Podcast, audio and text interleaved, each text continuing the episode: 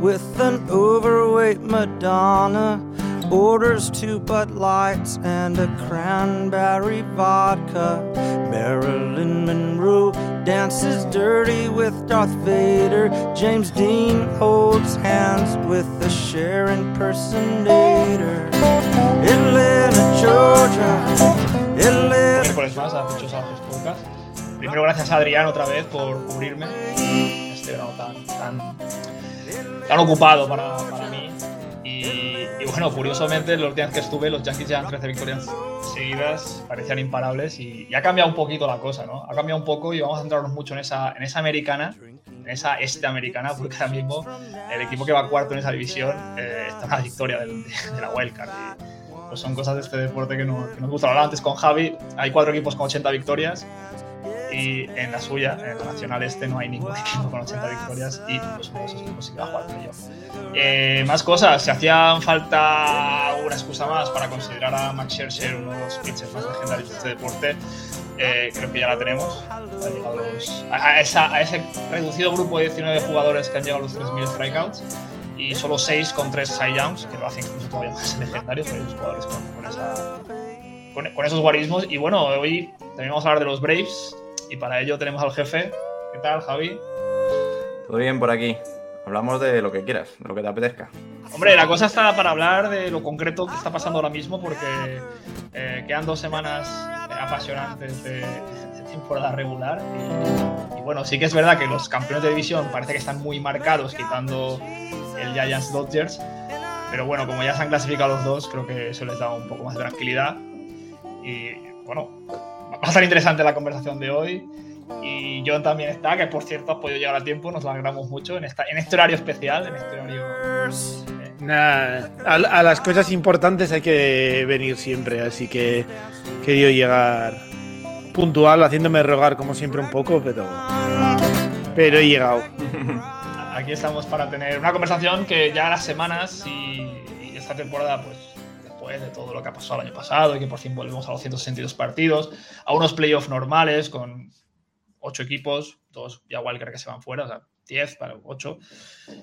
Y para ello teníamos que traer al mejor, don Fernando Díaz, ¿qué tal? Muy buenas tardes, chicos. ¿Qué tal estáis? Pues bien, bien por tenerte aquí. Eh, creo que es necesario hablar algunas cosas contigo desde el punto de vista más eh, profundo de, de las cosas. Hoy hemos estado, Sí. los que te hayan escuchado con Pepe Radio, has hablado de los Cardinals, que han aparecido de repente, ¿no? ¿Qué, qué cojones ha pasado con los Cardinals que no están nunca y ahora de repente, ¡pam! Y bueno, vamos a hablar también de tu equipo, Sí. vamos a hablar de esa americana este, con, está, vamos, está impresionante. Y también lo que tú quieras, ¿eh? O sea, pues hablar Sí. de por cierto, antes, antes de que se, me, que se me vaya Mario, porque la última vez que, que nos vimos, estuvimos eh, ensalzando como se merece Operación Camarón. Espero que durante todo este tiempo transcurrido hayáis ido a verla al cine. Decidme que sí, veces. porque yo he sido, vamos, al día siguiente fui. ¿Qué te pareció? Un abrazo para los de Operación Camarón. A todos los amigos de Operación Camarón. como la temporada de los Orioles o como la temporada de los Giants, o como haciendo un símil beisbolístico. No me pronuncio. No se nos enfade nadie, por favor. Eh, No, hombre, no. Un queríamos abrazo. de- Un saludo muy afectuoso. Mm. y a los, a los cinéfilos que, que- que nos escuchan, que son bastantes, y a los que hayan sufrido, pues bueno, eh, ánimo, la vida sigue. Eh, tenemos muchas cosas que hablar. Aquí tenemos un, un guion, que, pero que nos podemos ir saltando porque mejor las necesidades del programa van cambiando. Pero vamos a hablar de, esta, de estas dos semanas que nos quedan. Eh, Fernando, la, yo no recuerdo tantos equipos a una victoria, a dos. O sea, que, perder una serie te descarta por completo, pero ganarla te da por completo. Esos Seattle Mariners, que por fin después de 20 años, oye, sería la, nota romántica, ¿no? Que se clasificaran, sobre todo para esos equipos que no, o esos seguidores que no tienen a su equipo jugándose estas posiciones. Eh, coméntanos un poco, tío, cómo, ves todo esto. Sí, yo creo que es ni más ni menos que, que lo que es la grandeza ¿no? de los playoffs de la, de la MLB o ese escenario potencial de acceder a la postemporada.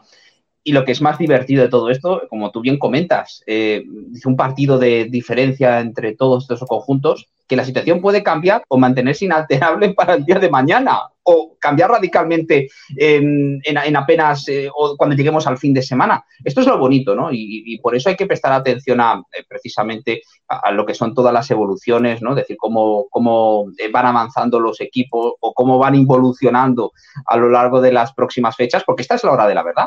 Decir, se han disputado del orden de 145 partidos de campaña regular y aunque parezca mentira, después de 145 partidos hay muchas cosas todavía por decidir, más allá de quién es el cabeza de serie número uno, número dos, que tiene mejor récord y demás, sino lo que es más importante es muchos equipos involucrados eh, para muy poquitas plazas para los, para los playoffs y sobre todo con esa eh, situación que, evoluciona y que cambia de, una jornada para otra.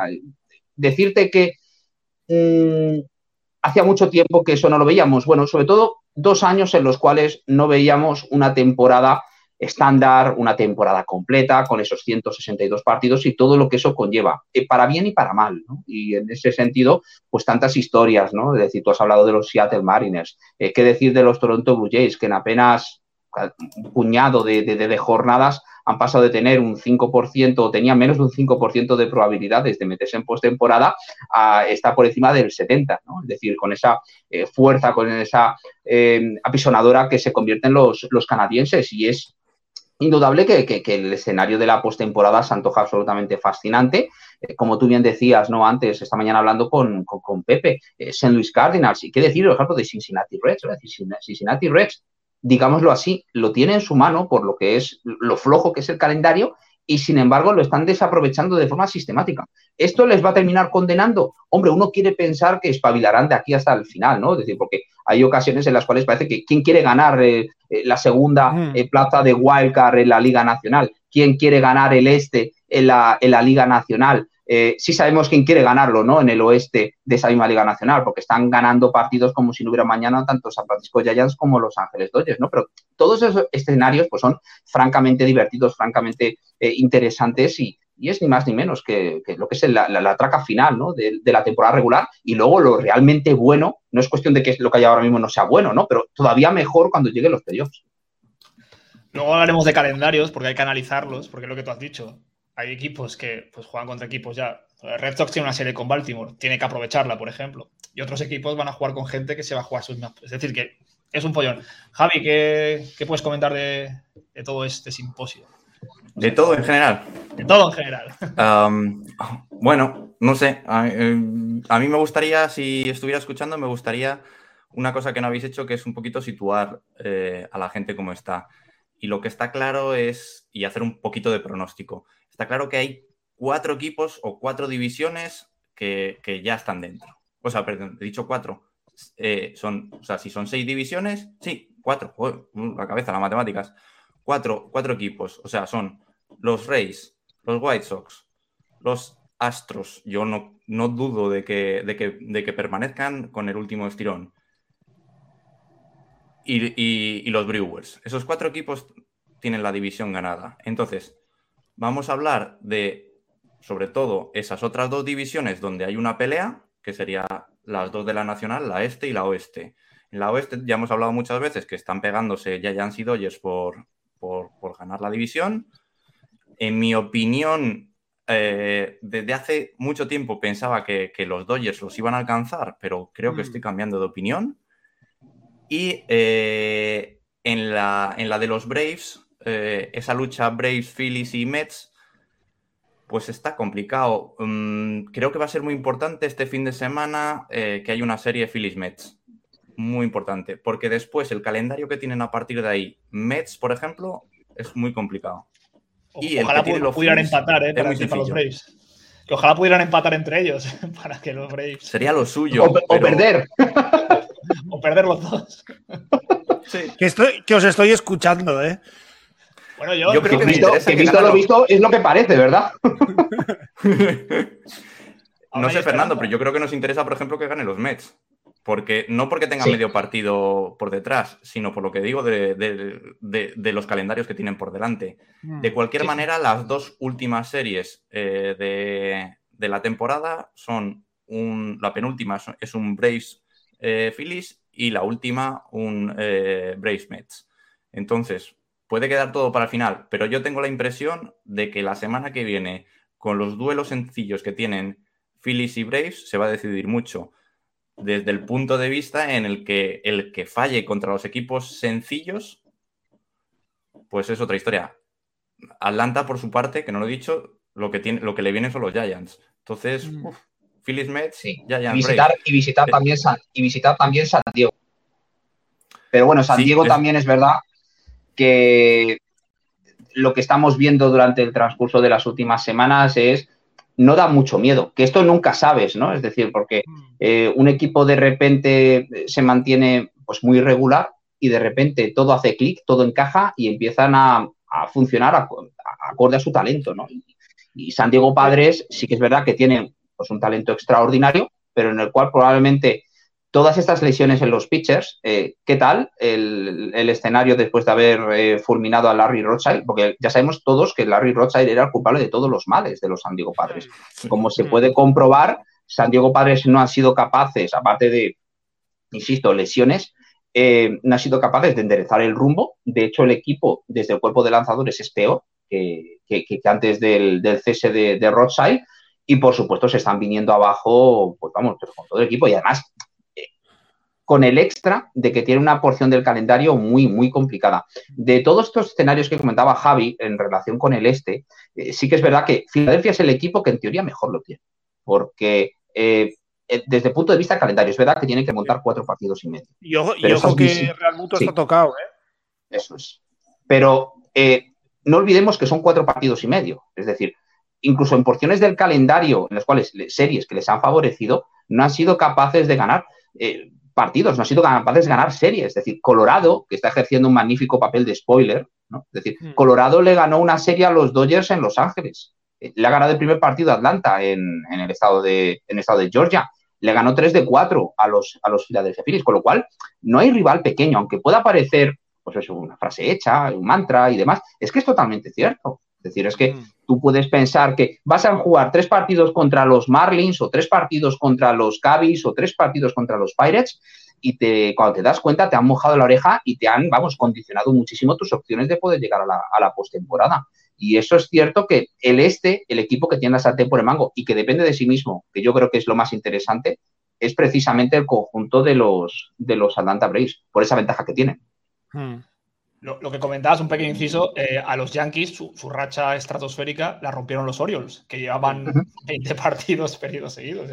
Pero a mí, a mí eso me habla también un poco que yo creo que quitando esos equipos de Giants, Dodgers, Rays, eh, probablemente, o algunos como White Sox y tal, que han tomado mucha distancia ah, en su división, esos equipos que están vamos a decir, en media tabla, peleando por esos puestos de, de wildcard, eh, sean los equipos del este, eh, San Diego, Cincinnati eh, o Yankees, Blue Jays en, la americana, están siendo equipos con un rendimiento tremendamente irregular, que son capaces de la misma forma de ganar 6, 7, 8 partidos seguidos que de perderlos y de ganar series complicadas que de perder eh, series muy fáciles. Entonces yo creo que está siendo una de las temporadas que yo recuerde más difíciles de pronosticar en ese sentido, porque no se están eh, los equipos comportando, digamos, con una linealidad o con, un, con unas tendencias más estables dentro de la temporada, ¿no? Que puedes tener, con una lógica, ¿verdad? Sí, o, que puedes tener, no, no sé, un mes de de junio que sí, te sale, ganas cinco partidos más de los que pierdes, luego pues tres, pierdes tres más de los que ganas el mes siguiente, te mantienes ahí. Pero estamos viendo equipos que de una semana a otra te cambian totalmente la cara, el rendimiento. Lo hemos visto con los Yankees, lo hemos visto ahora con los Cardinals, lo hemos visto con los Blue Jays hace nada, que estaban ganando 6, 7, 8, 9, 10 partidos seguidos y luego te pierden cuatro o cinco seguidos golpe de, de la noche a la mañana. Entonces, eh, creo que habla de que tienen agujeros por ahí, puede ser también la inconsistencia pues, de la temporada tan corta el año pasado, de que ya los equipos están llegando un poco en las últimas a final de, temporada, sobre todo los brazos de lanzadores y tal. Y, que la cosa también pues está quizás bastante, bastante pareja, pero que todos los equipos ahí vienen con, bastantes dudas. Entonces yo creo que van a ser las dos últimas semanas de, competición que parecen muy. que van a ser tremendamente difíciles de prever. Los Mets, por ejemplo, el equipo que me toca más de cerca, sí que es verdad que eh, cuando les han tocado, les tocaron los 14 partidos seguidos en, eh, contra Dodgers y, y Giants nos pasaron por encima, creo que se ganó no sé si un partido o dos. Luego se tuvo un rendimiento bastante bueno, sin estridencias, contra Nationals y Marlins, y ahora otra vez contra Cardinals y tal. Nos está costando, pero leí antes un tuit que creo que nueve de las últimas diez derrotas han sido por una carrera. que eso fácilmente en las dos siguientes semanas le puedes dar la vuelta y acabar ganando 5 o 6 seguidos y metiéndote ahí en las peleas como algún equipo le dé un, susto a los que están por encima. Entonces, y Filadelfia, pues mm, Filadelfia perdiendo a Real Muto pierde mucho, que sí que es verdad que está teniendo una temporada un poco más floja, pero si se lesiona y no puede ni siquiera estar de ningún rol, aunque sí que es verdad que creo que está jugando bastante en, en primera últimamente, eh, pues va a ser difícil de pronosticar también lo que puede hacer Filadelfia. Entonces yo creo que va a estar muy interesante estas dos últimas semanas y que va a haber que seguir las jornadas muy, muy, muy atentamente.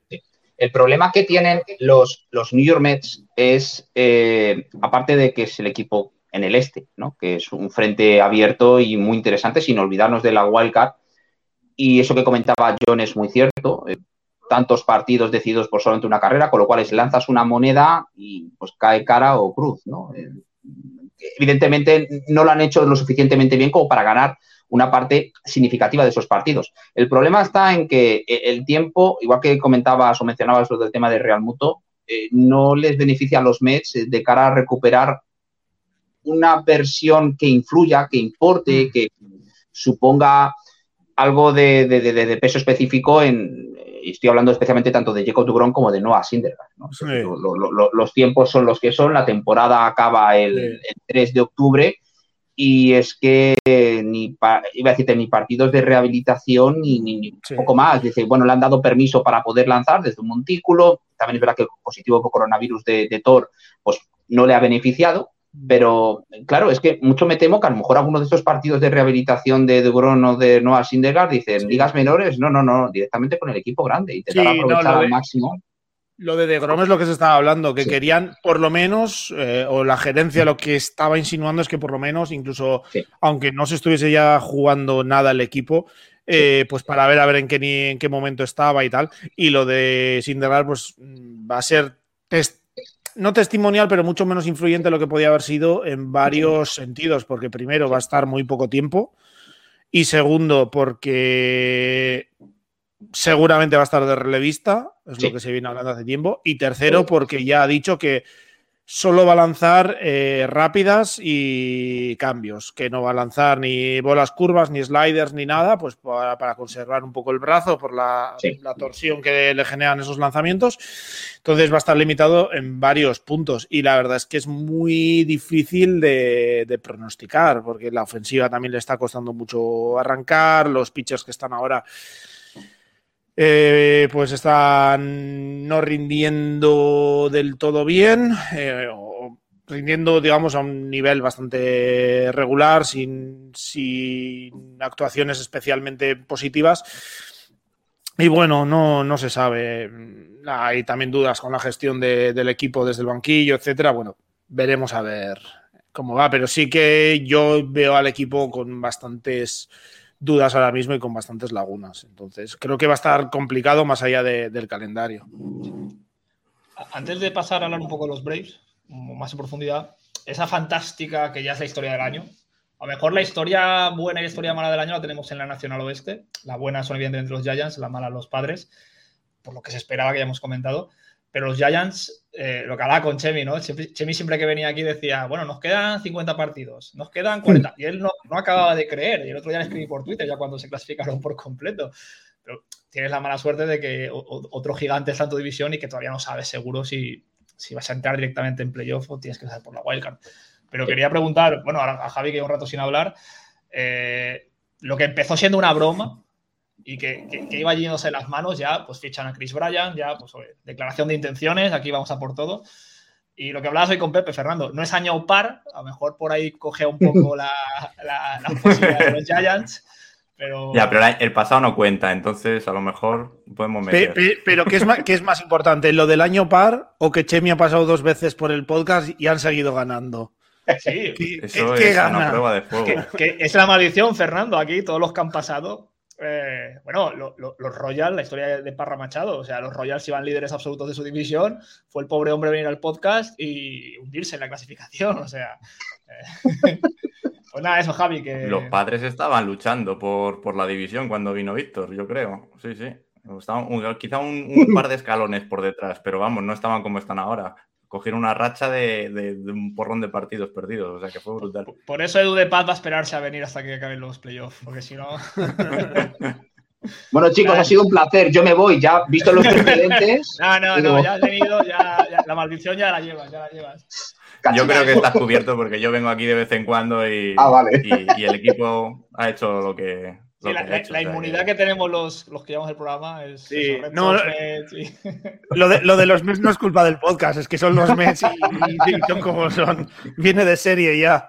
Pero John, esta semana. No se nos puede hacer responsables. Lo ponemos en el disclaimer de lo de los Mets, no, se, no se nos puede hacer.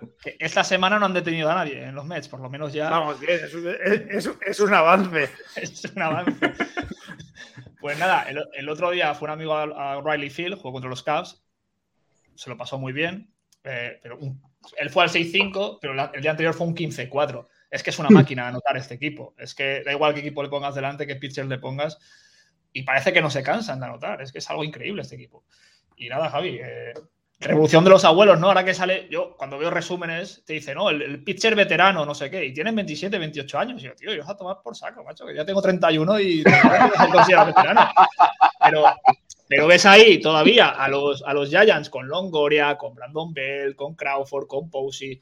a uno le alegra que todavía haya gente de más de 30 ahí que, que, dé el callo. Y, pues eso, es la noticia alegre o, la historia bonita. Ah, lo que pasa, lo, lo que pasa es que la impresión que te da eso es que a lo mejor es una de las últimas balas de los Giants y que si contásemos el equipo sin tener el apoyo que han tenido los veteranos, a lo mejor...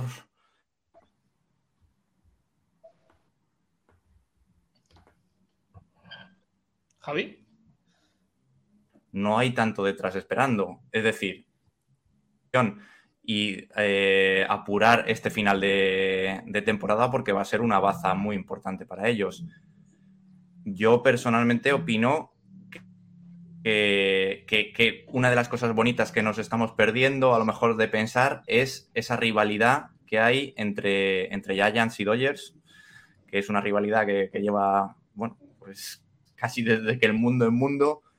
Y eh, el otro día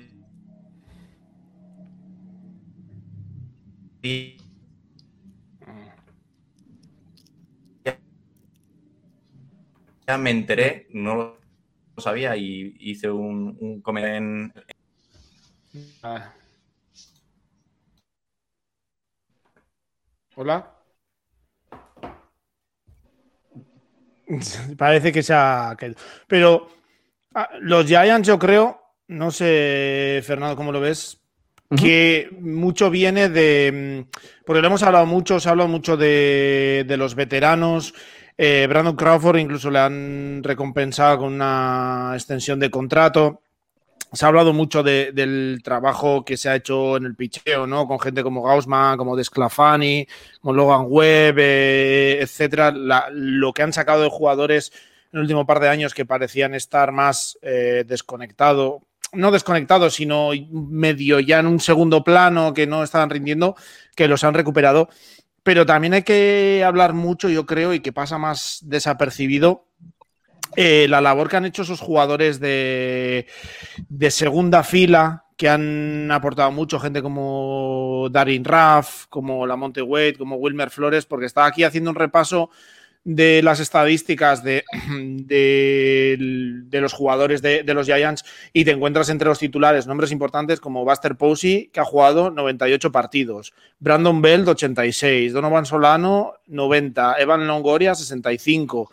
Eh, jugadores que han sido muy importantes, pues han perdido mucho tiempo. También parte, entiendo que es gestión eh, y manejo de la carga de trabajo de jugadores tan veteranos durante, durante tanto tiempo. Pero esos jugadores de segunda fila, más gente añadidos como Jastremski y tal, desde que explotó hace un par de años, yo creo que también hay mucha clave ahí. del éxito de, San Francisco, ¿no? Ese banquillo que han tenido, ese fondo de armario para ir solventando eh, es, tanto esas lesiones como esa gestión de, la carga de trabajo que podían requerir los jugadores a esas edades. Sí, y, todo se debe al, arte, al buen hacer de Farhan Zaidi, que hmm. será el ejecutivo del año si hay justicia en este mundo, ¿no? Es decir, hmm. porque es que eh, un equipo, no vamos a decir que San Francisco ya surgiera de la nada, es decir, a ver, tenía una base, como hemos hablado, veterana, cuyos mejores años parecían que habían quedado atrás, eh, parece que en ocasiones, antes de aventurarnos a eh, proclamar el, eh, prácticamente, pues eso, ¿no? La, defunción deportiva de un jugador y demás, pues hay que tener un punto de pausa, un, poco de paciencia. No hay que, insisto, apresurarse a, esos juicios de valor tan, tan definitivos en ese sentido. y todo esto pues eh, va unido a lo que tú mencionabas, es decir, eh, la carga de trabajo, el manejo de la carga de trabajo, ¿por qué? Pues porque han armado un, grupo entre descartes de otras organizaciones, eh, talentos formados en la casa, em, traspasos en toda regla, ¿no? Es decir, lo de Chris Bryan, que fue el, golpe definitivo de los Giants a la hora de aventurarse precisamente en los, en los playoffs todo ello ha contribuido a que, sobre todo desde el perfil ofensivo, ¿no? Es decir, desde el mm. turno de bateo, te encuentres mucha gente, pero mucha, no los titulares, sino también, digamos, el equipo B, que están funcionando mm. muy bien, ¿no? Mm. Y, que hoy el héroe puede ser Jastrensky, puede ser eh, precisamente la Monteway Jr., puede ser Brandon Bell, puede ser Brandon Crawford, Ivan Longoria, Buster Posey, y todos ellos, yo creo que eh, con la excepción precisamente de Brandon Crawford, de los veteranos me refiero, eh, por diversos motivos, especialmente por lesiones y también aliviando carga de trabajo, van a llegar frescos en el, a, la hora de la verdad. Y creo que en ese mm. sentido es absolutamente capital para que los Giants, desde el punto de vista del, line-up, de la profundidad de banquillo, del roster que tiene, eh, te pueda encontrar muchas eh, soluciones para las distintas preguntas que puedan ir surgiendo durante el transcurso de, de, lo que resta, ¿no? Es decir, tanto de temporada regular como un previsible eh, eliminatoria de playoffs, de series de división, si es que finalmente se hacen con el título divisional. Es que tú ten en cuenta, o hay que tener en cuenta una cosa, que eh, a poco que los Giants, que, vale, llevan nueve victorias consecutivas, a poco que los Giants eh, obtengan, pues voy a decirte, un balance razonable, es que se van a plantar de, con, 105 victorias, 106 victorias. Oye, un equipo con 105, 106 victorias es un equipo muy bueno, pero muy, muy, muy bueno. Que seamos claros, yo creo que todo el mundo pensamos que Los Ángeles Dodgers, por talento, eh, es el mejor conjunto de la Liga Nacional. Pero si algo ha demostrado los Giants es, mira, sí, talento a lo mejor tienes más que nosotros, pero a la hora de, a la hora de la verdad, a la hora de, arremangarse, eh, no hay ningún equipo que sea capaz de, mm, sobre todo iba a comentar que, eh, que no le tenga miedo que, de hecho infunde respeto estos Giants que, es que les han ganado las series durante el transcurso de la temporada, que que, eso tampoco nos tiene que indicar absolutamente nada de lo que puede dar de sí un potencial cruce en postemporada, porque una cosa es lo que ocurre en temporada de playoffs eh, o en temporada regular y otra cosa muy distinta en, la postemporada, en, en, playoffs. Y, pero, sin embargo, yo creo que los Giants no han recibido todo el respeto, todo el crédito que se merecían y ha habido ocasiones en las cuales tú tenías que pensar de, bueno, ya levantarán el pie del acelerador, pero es que no lo han hecho en ningún momento de la temporada. Y cuando lo han hecho para que los Dodgers por un día se pongan líderes, nuevamente han revertido la situación y, se han vuelto a marchar un poco en la clasificación. Lo que ocurre que marcharse es, pues eso, dos partidos y medio de ventaja, que es lo que llevan. Pero sí, ahí ese punto de inflexión que parecía cuando perdieron el liderato, que mm, quizás se podía incluso pensar que moralmente les podía afectar y se podían no hundir en el sentido de quedarse fuera de playoffs, pero sí de perder la división al final lo han solventado muy bien, se han rearmado y es un equipo, creo que lo comentamos aquí la semana pasada, que eh, no sé si era la primera vez que ocurrió en la historia, que había sido el primero en llegar a 30, 40, 50, 60, 70, 80 y 90 victorias en, Sí, había la un tweet. sí, temporada, o sea. Sí, ha sido un equipo muy, muy, muy, regular. regular, que ha ido peleando las victorias, como decíamos, con ese lineup que ha- encajando piezas han podido arrancar eh, victorias, los nombres que decíamos, eh, y, y luego con un bullpen que es Sí. puede ser una pieza muy importante para ellos de cara a, a la postemporada porque está ahora mismo primero en era, eh, en whip, en bases por bolas dadas, el segundo que menos hits da, sí que consigue muy pocos home runs, o perdón, eh, que Permite. sí, que permiten eh, pocos home runs y que consiguen pocos strikeouts, pero sacan el, el trabajo adelante y con esta lineup que te puede conseguir esas ventajas, si luego consigues un bullpen que te las conserve, es un equipo muy, muy, muy peligroso en series cortas también. Entonces, Muchísimo. creo que, que puede ser más candidato de, de lo que pensábamos al principio de temporada. Aquí al principio de temporada, Fernando, se comentó que Brandon Crawford ya estaba pensando en los lagos a los que iba a ir a pescar con un- una neverita llena de cervezas y que esa temporada iba a ser eh, de relax absoluto. ¿eh? No miro a nadie que está aquí en la ventanilla derecha, que, yo- que es el bueno de John. Y bueno, por suerte, por suerte para el espectáculo, porque Brandon Crawford es un tipo Sí. Eh, curioso, peculiar, ¿no? Para, tiene un físico imponente y mola, mola verle ahí en, en- en ese, a ese nivel y aportando tanto al equipo. Eh, Javi, te tenemos ya bien, ¿no? Estás, Creo que sí, creo que sí. Espero que no vuelva a ocurrir, perdón. te escuchamos bien. Vaya, ha hecho bastante Movistar con llegar a la campiña gallega. ¿eh? Vamos a- Vodafone, Vodafone. No sé si lo he Vodafone, comentado ya, pero lo mandé a la mierda. y volví a cambiar. O sea, has hecho como Miguel Ángel López, ¿no? Un poquito. Yo me voy al sol que más calienta, es que es lo que tiene. Es lo que tiene. Veo, veo que mi guiño ciclista no ha sido apreciado. Voy a correr un poquito de verlo. Y vamos a seguir. Eh, en Valencia, Fernando, tenemos una expresión que es eh, muy valenciana, que es decir, eh, ese tío es de son pare. Es, es hijo de su padre, ¿no? Por, porque, por actitudes, por, por comportamientos, por porte, por físico, por lo que sea, ¿no? Que tú lo ves y dices, ese tío es de son pare.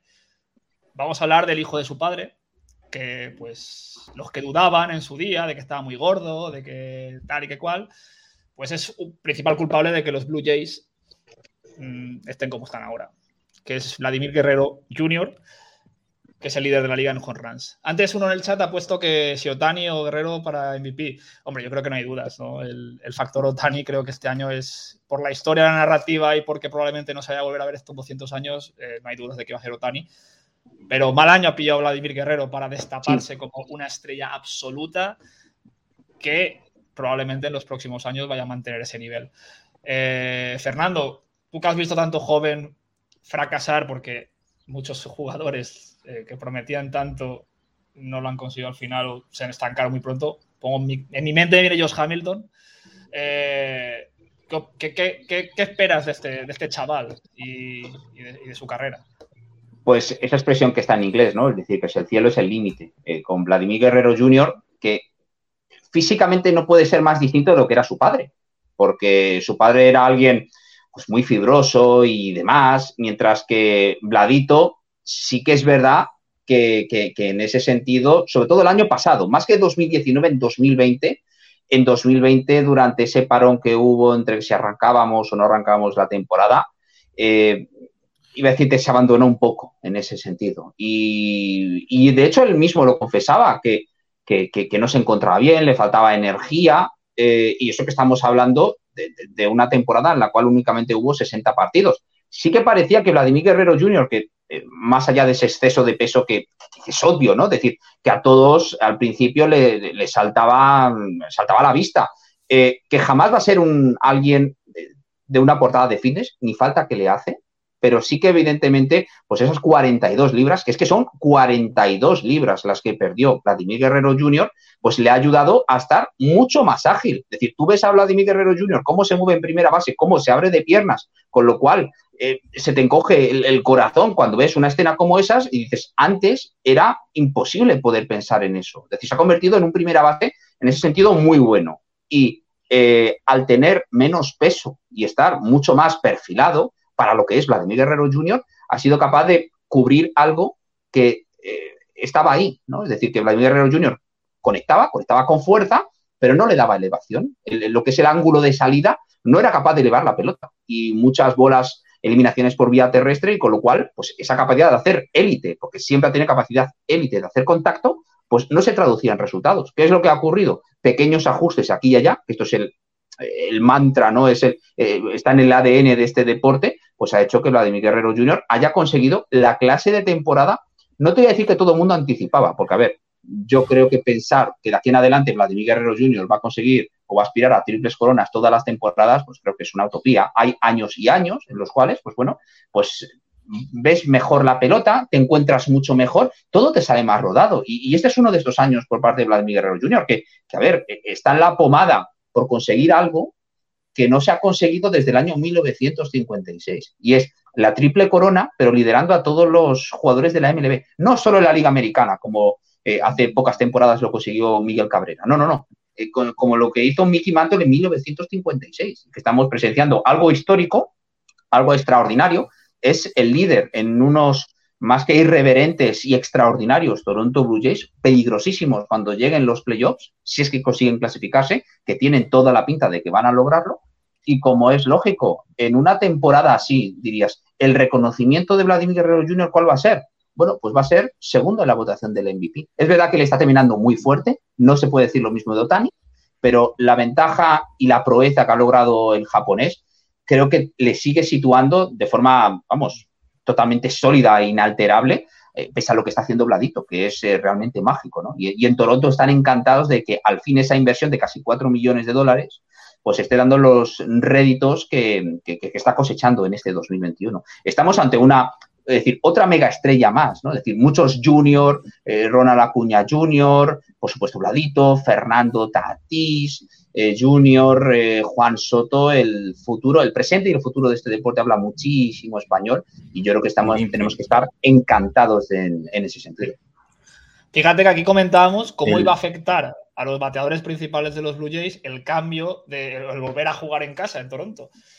De maravilla maravilla, Perdona, Javi. Claro. Decías, si me permitís y si me deja la conexión, eh, decías antes lo de hijo de su padre, no os olvidéis, y lo están comentando también en los comentarios, que aparte de Vladimir Herrero, claro. y, y Villo son también juniors, aunque no lo lleven en el y, eh, Villo todavía sigue, sigue lesionado, pero cuando vuelva, si es que vuelve, eh, vendrá muy bien para esas aspiraciones del equipo, que yo es que con esta racha que llevan y esa cadencia, esa dinámica que llevan, me cuesta creer que no vayan a, ganarse el puesto de wildcard. Eh, es que no solo es eso, Javi, es que sí, es que ahora mismo eh, tiene toda la pinta de que los Blue Jays van a organizar el partido de wildcard. Sí, es sí, tremendo, ¿no? Eh, un equipo que tenía menos del 5% de probabilidades, es tremendo. Pues ese Roger Center en Wildcard puede ser algo espectacular. Sin duda. Ese campo. Y lo, y lo que comentáis de la, lo que comentáis de la triple corona, por comentar, por si hay alguien que no sabe qué es la triple corona, aunque creo que también hay triple corona de picheo, pero bueno, eso tiene menos sonido, eh, es, es liderar, liderar en el home runs, remolcadas, y eh, promedio. Eh, eh, home runs está liderando, remolcadas lo tiene un poquito más complicado, tiene por delante a 6 Salvador Pérez, que menuda temporada está haciendo Salvador Pérez. y en promedio, en promedio sí que lo tiene, sí que lo tiene conseguible, sobre todo porque el promedio varía mucho fácilmente y está pues tercero ahora mismo detrás de Starling Marte y, y Trey Turner. Em, lo comentaba antes eh, Fernando, la última vez que esto ocurrió fue en 2012 decías antes el club de, los 3.000 strikeouts, pues el de la triple corona es más reducido todavía, son creo que 17. Y la última vez fue en 2012, que fue un gran año para, Venezuela, porque es el año de Miguel Cabrera en la triple corona y también el año de, Félix el Rey Hernández, eh, que hizo el, el juego perfecto. Eh, creo que hay cuádruple corona también, por cierto, que me parece que es añadirle hits. Pero bueno, ya para los muy cafeteros. ya riza el rizo, pero bueno, son, son Sí. datos. Sí. Pero, pero recordar que en la americana, desde Jan Stremski, es decir, del 60 y pico, hasta Miguel Sí, Cabrera. del que- abuelo, del que juegan los Giants. El No el padre, o sea, el que- abuelo. Que desde Cabrera y Jan Stremski pasaron 50 y pico años. Es decir, que, que, Sí. Que no es algo que ocurra todos los días. Sí, es sí, verdad y que en la, lo demás. en la época de Gehrig, anterior. de Babe Ruth, que habían jugadores que eran muy superiores al resto, como los que he nombrado, era más factible, o Mickey Mantle, o- pero ahora que los jugadores se especializan, pues sí, hasta el final. Eso te da la idea de lo complicadísimo que es eso y que probable no- probablemente no consiga hablar Guerrero, pero, pero pues está emocionante que esté incluso la idea de que pueda conseguir lo que esté el, el- cercano. el mero hecho de ser candidato ya lo hace una temporada espectacular. o sea, y no hay duda. Sí, no, pero al final yo creo que es, si lo consiguiera, incluso poco eso, lo de Otani yo creo que es incluso más especial, por mucho que haya tenido un pequeño, eh, pequeño, pequeño bajoncito en las últimas 3-4 semanas, pero lo que ha conseguido a lo largo, en el cómputo general de la temporada, en ese doble rol, es, es más histórico si cabe que una, que una triple corona. Es único. Y sí, es... No sé si lo Al habéis final visto yo yo, creo que... lo de Sports Illustrated que le ha sacado las dos portadas, lanzando y bateando. Eso no había Mm. pasado en la vida. Mm. Es que es muy, muy, muy eh, especial el rendimiento que ha dado, lo importante que ha sido para, para el equipo. Eh, pues yo creo que al final, incluso si consigue la triple corona, pues es una cuestión de mala suerte para, para Guerrero, pues eh, haberlo conseguido este año, pero yo creo que lo de Otani se merece el, el reconocimiento. Tampoco sería el primer jugador que hace la triple corona y no se lleva el MVP. Ya les ha pasado a otros. A Ted Williams le pasó dos veces, pero también porque tenía sus peleas con la prensa y eso no, no ayudaba. Pero cuando a Ted Pero- Williams se lo quitaron con Joe DiMaggio, que aquella época de 400, aquello fue un robo absoluto de, de- de- de- de los Eh. fondos más, más oscuros de, de- de- ¿no? del poder en las sombras. Sí, no, pero digamos que tenía una relación un tanto tirante con, con la prensa deportiva. Y, Qué diplomático eres, John. Mm. pues, no Te ayudaba. Sí, sí, sí, sí, sí. Puedes quejarte. John, si todos los que decidieron que están muertos ya todos.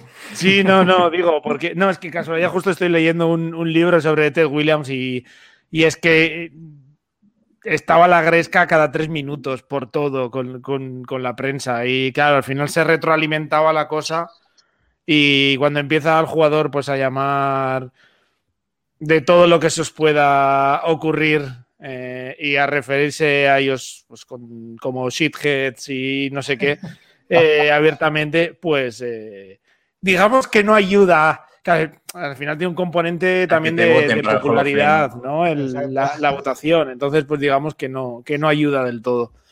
El que, el que no votó a Jeter seguro es porque se acostó con su mujer. O sea, no tengo dudas ninguna.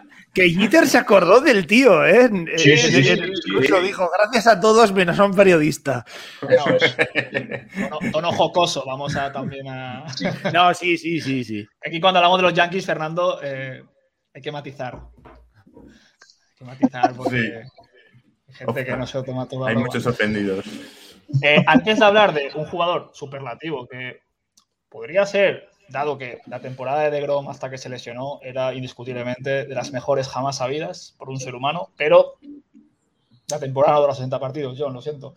Sí, no, no. Corbin no, Barnes, claro. Corbin Barnes, eh, hablan de Bueller, hablan de Scherzer, hablan- todos son legítimos, incluso de Woodruff. Ahí los, los Brewers tienen ahí dos tíos espectaculares para afrontar los playoffs. Pero Corbin Barnes ya tiene su no-hitter compartido con Josh Hader, otro que tal, o sea, un, un closer, no sé si será legendario, pero ahora mismo de los mejores de la liga. Y quería preguntarte, Fernando, antes de hablar de Max, de Mad Max, como te gusta llamarlo tú, a ti, eh, Mm, Esto es la guinda ya, una temporada histórica de los Brewers. Sí, sí, de hecho los Brewers van camino de lograr una de sus campañas más mágicas, ¿no? Durante lo que es el, el legado, la trayectoria de esa, de esa franquicia. Y, lo de Corbin eh, Burns eh, no deja de ser curioso, ¿no? Porque hace un par de años era uno de los peores eh, pitchers de, toda la competición y tuvo que resetear, pero resetear, y me quedo corto, a la hora de cambiar mucho con el, con el repertorio, poner mucho más énfasis en, en ese cutter, en esa bola rápida cortada, aparte que tiene un brazo absolutamente prodigioso y se ha convertido en, esa transición que él experimentó de pitcher relevista a pitcher titular, starter, abridor, y ahora no solo eso, sino que de absoluta élite, eh, es maravilloso, ¿no? Es decir, ese no-hitter combinado, que como decía uno, eh, no me acuerdo, jugador actual o exjugador, dice, un no-hitter combinado no es un no-hitter, no, no, claro que es un no-hitter. Otra cosa es que todo el honor, por supuesto, que hubiera podido quedar para Corby Burns, que hubiera ayudado precisamente de cara a la, en la lucha por el, por el Saiyan, pues, pues, pues, no lo va a conseguir. Que vamos, que aunque Corbin Burns hubiera logrado un no-hitter, eh, no tendría por qué cambiar de forma radicalmente los, los votos, porque ahora mismo hay una lucha eh, muy, muy, muy apretada entre, yo creo que es eh, Corbin Burns, Walker Bueller y, Max Scherzer, que sobre qué quieres poner más, importancia, ¿no? Es decir, la ventaja que tienen entradas Walker Buehler, que está consiguiendo una temporada maravillosa, me parece estupendo. Pero fíjate, Max Scherzer cuando logra el, otro día situarse en ese club tan selecto de los eh, 3.000 strikeouts, va camino de hacer un partido perfecto, que al final se trunca, no lo consigue, como por otro lado es lógico. Él ya ha conseguido dos no-hitters en el, en el pasado, pero es un jugador tremendamente especial. y, y todos ellos Fíjate lo que tiene que ser la mentalidad de, del bateador, que tenga que medirse con, con con Bueller o con Kobe Burns en una eliminatoria, en un partido de, playoffs. Dice, este día se nos va a hacer francamente largo, ¿no? Y es que es normal, decir, porque están absolutamente en la cresta de la hora, están a, su mejor nivel y van a ser, vamos, un auténtico suplicio, ¿no? Es decir, el, quien tenga que vérselas contra eh, probablemente uno de los eh, tres más eh, respaldados, más votados en la votación del, del Y, Corbin Burns, se podría decir incluso, ¿es más dominante Corbin Burns que el, que el, resto? Pues se puede argumentar. Luego ocurre que esto, mm, salvando las distancias, se me asemeja mucho a lo que fue aquella temporada del 2015, ¿no? Es decir, con, con Jake Arrieta, Zach Greinke y Clayton Kershaw eh, cualquiera de ellos sería digno ganador del, del Saiyan. Y sin embargo, el que se lo llevó, porque tuvo la narrativa, porque tomó una segunda mitad de temporada realmente extraordinaria, mágica, e histórica, fue precisamente J. Carrieta, ¿no? Es decir, pero cualquiera y se lo puede llevar. Y esto se va a decidir, al igual que en las plazas de playoffs, eh, precisamente los, en las pocas titularidades que les restan. Es decir, esto va a estar en un pañuelo lo cual es absolutamente maravilloso. ¿Qué ha hecho esta noche Max Scherzer? ¿Qué ha hecho esta noche Corby Burns? ¿Qué ha hecho esta noche Walker Buehler? Y a poco que uno flaquee, pues pierde opciones para ganar el Saiyan. Eh, Fernando nos comenta nueve entradas en, Twitch. No aporta mucho seguramente, pero yo creo que los Brewers le deben todo a su buen año al picheo. El equipo navega un poco en la mediocridad. Yo no estoy de acuerdo del todo. Yo tampoco. Yo tampoco, es decir, a ver, tiene, tiene un tridente de starters, eh, Woodruff, Corbin Burns y Freddy Peralta, que, son una maravilla. Y dices, oye, que el cuarto pitcher, en la, si te hace falta en un momento dado en, series de división o lo que fuera, puede ser Adrian Hauser, puede ser Eric Lyer. Mm. Eh, tiene un bullpen descomunal. Es decir, es un, es un rival durísimo para que le toque en series de división, que a día de hoy sería Atlanta Braves, eh, y si es capaz de progresar, es un club que perfectamente tiene capacidades porque tiene un buen ataque. tú echas un vistazo el tándem de catchers, eh, lo que puede hacer en primera base si recuperan a Rowdy Tellez, eh, Colton Wong, lo que aporta en defensa, qué está haciendo Luis Urias, William Adames, qué campaña ha hecho. Es decir, la temporada de los Brewers despunta cuando William Adames llega procedente de Tampa Bay. Y luego es verdad que Christian Jelic no es el Christian Jelic de temporadas anteriores, no batea con, el poderío que se le, se le presupone, pero tienes a Jevic que se sitúa muchas veces en base, tienes el poderío de Abisael García, tienes la veteranía de Lorenzo Kane. Es un equipo francamente bueno, que es verdad que a lo mejor tiene más poderío desde el montículo, cierto, pero que es un equipo temible, sin ningún género de dudas, absolutamente. sí, pero quizás... sí, no iba a decir... No, di, comentario que, que, me apena ver a Jackie Bradley tan feliz, porque era jugador que más queríamos de los más queridos en Boston y era solo eso, John. Sí, no, yo iba a decir solo que yo sí que veo un punto ahí de que al final sí que lo que ha llevado el peso del equipo en general eh, sí que ha sido el ataque. En comparativa, por ejemplo, lo que decíamos antes con San Francisco, que han ido muchas piezas tirando el equipo, que ha sido un, grupo más compacto, más completo. Em, sino eso, eh, que han estado todos un poco más Mm, average o que el ataque no ha sido, no ha destacado nada, ¿no? Lo comentamos la semana pasada, creo que era un ataque muy construido en torno a Yelich y cuando Yelich no ha funcionado, pues el resto no, no ha destacado nadie. Eh, especialmente quitando a Dames, que obviamente su, llegada, como decías, ha sido un revulsivo eh, muy importante desde que llegó de Tampa, pero sí que es quizás eh, más obvio la diferencia de rendimiento del picheo con, el ataque, ¿no? Entonces yo ahí sí que lo puedo entender en ese sentido, ¿no? Que el, ataque, sí, aunque obviamente tiene piezas, no es un desastre de ataque ni nada, que tiene jugadores que pueden rendir, porque si no, no consigues las ochenta y tantas victorias, 89, casi 90, están camino de la 90 ahora que van ganando contra los Tigers. Eh, no consigues ese número de victorias, pero sí que quizás cojea un poco más que, los de otras plantillas. Sí. Hay una cosa que leí el otro día que era muy importante. Josh Hader no ha sido, creo que utilizado en ningún partido más allá de tres outs. Es decir, no ha ido más allá de una entrada. Es decir, Hader relativamente va a llegar muy fresco a los playoffs y ya sabes lo que significa esto, es decir, vas a tener relación doble y triple de Josh Hader. También es verdad que el resto de piezas aportan lo suyo y mucho, ¿no? Es decir, es un, es un muy, muy profundo. Y si eh, Milwaukee es capaz de hacerse con una ventaja, con una carrera, perfectamente les puede valer para gestionarla y ganar un partido. Y eso es precisamente muchas veces lo que se busca en, en postemporada, ¿no? Es decir, en partidos a cara de perro, partidos decididos por la mínima, que tú seas capaz de gestionarlo. Y Milwaukee es de los equipos que precisamente mejor se pueden mover en estas aguas. Eh, dale, Javi.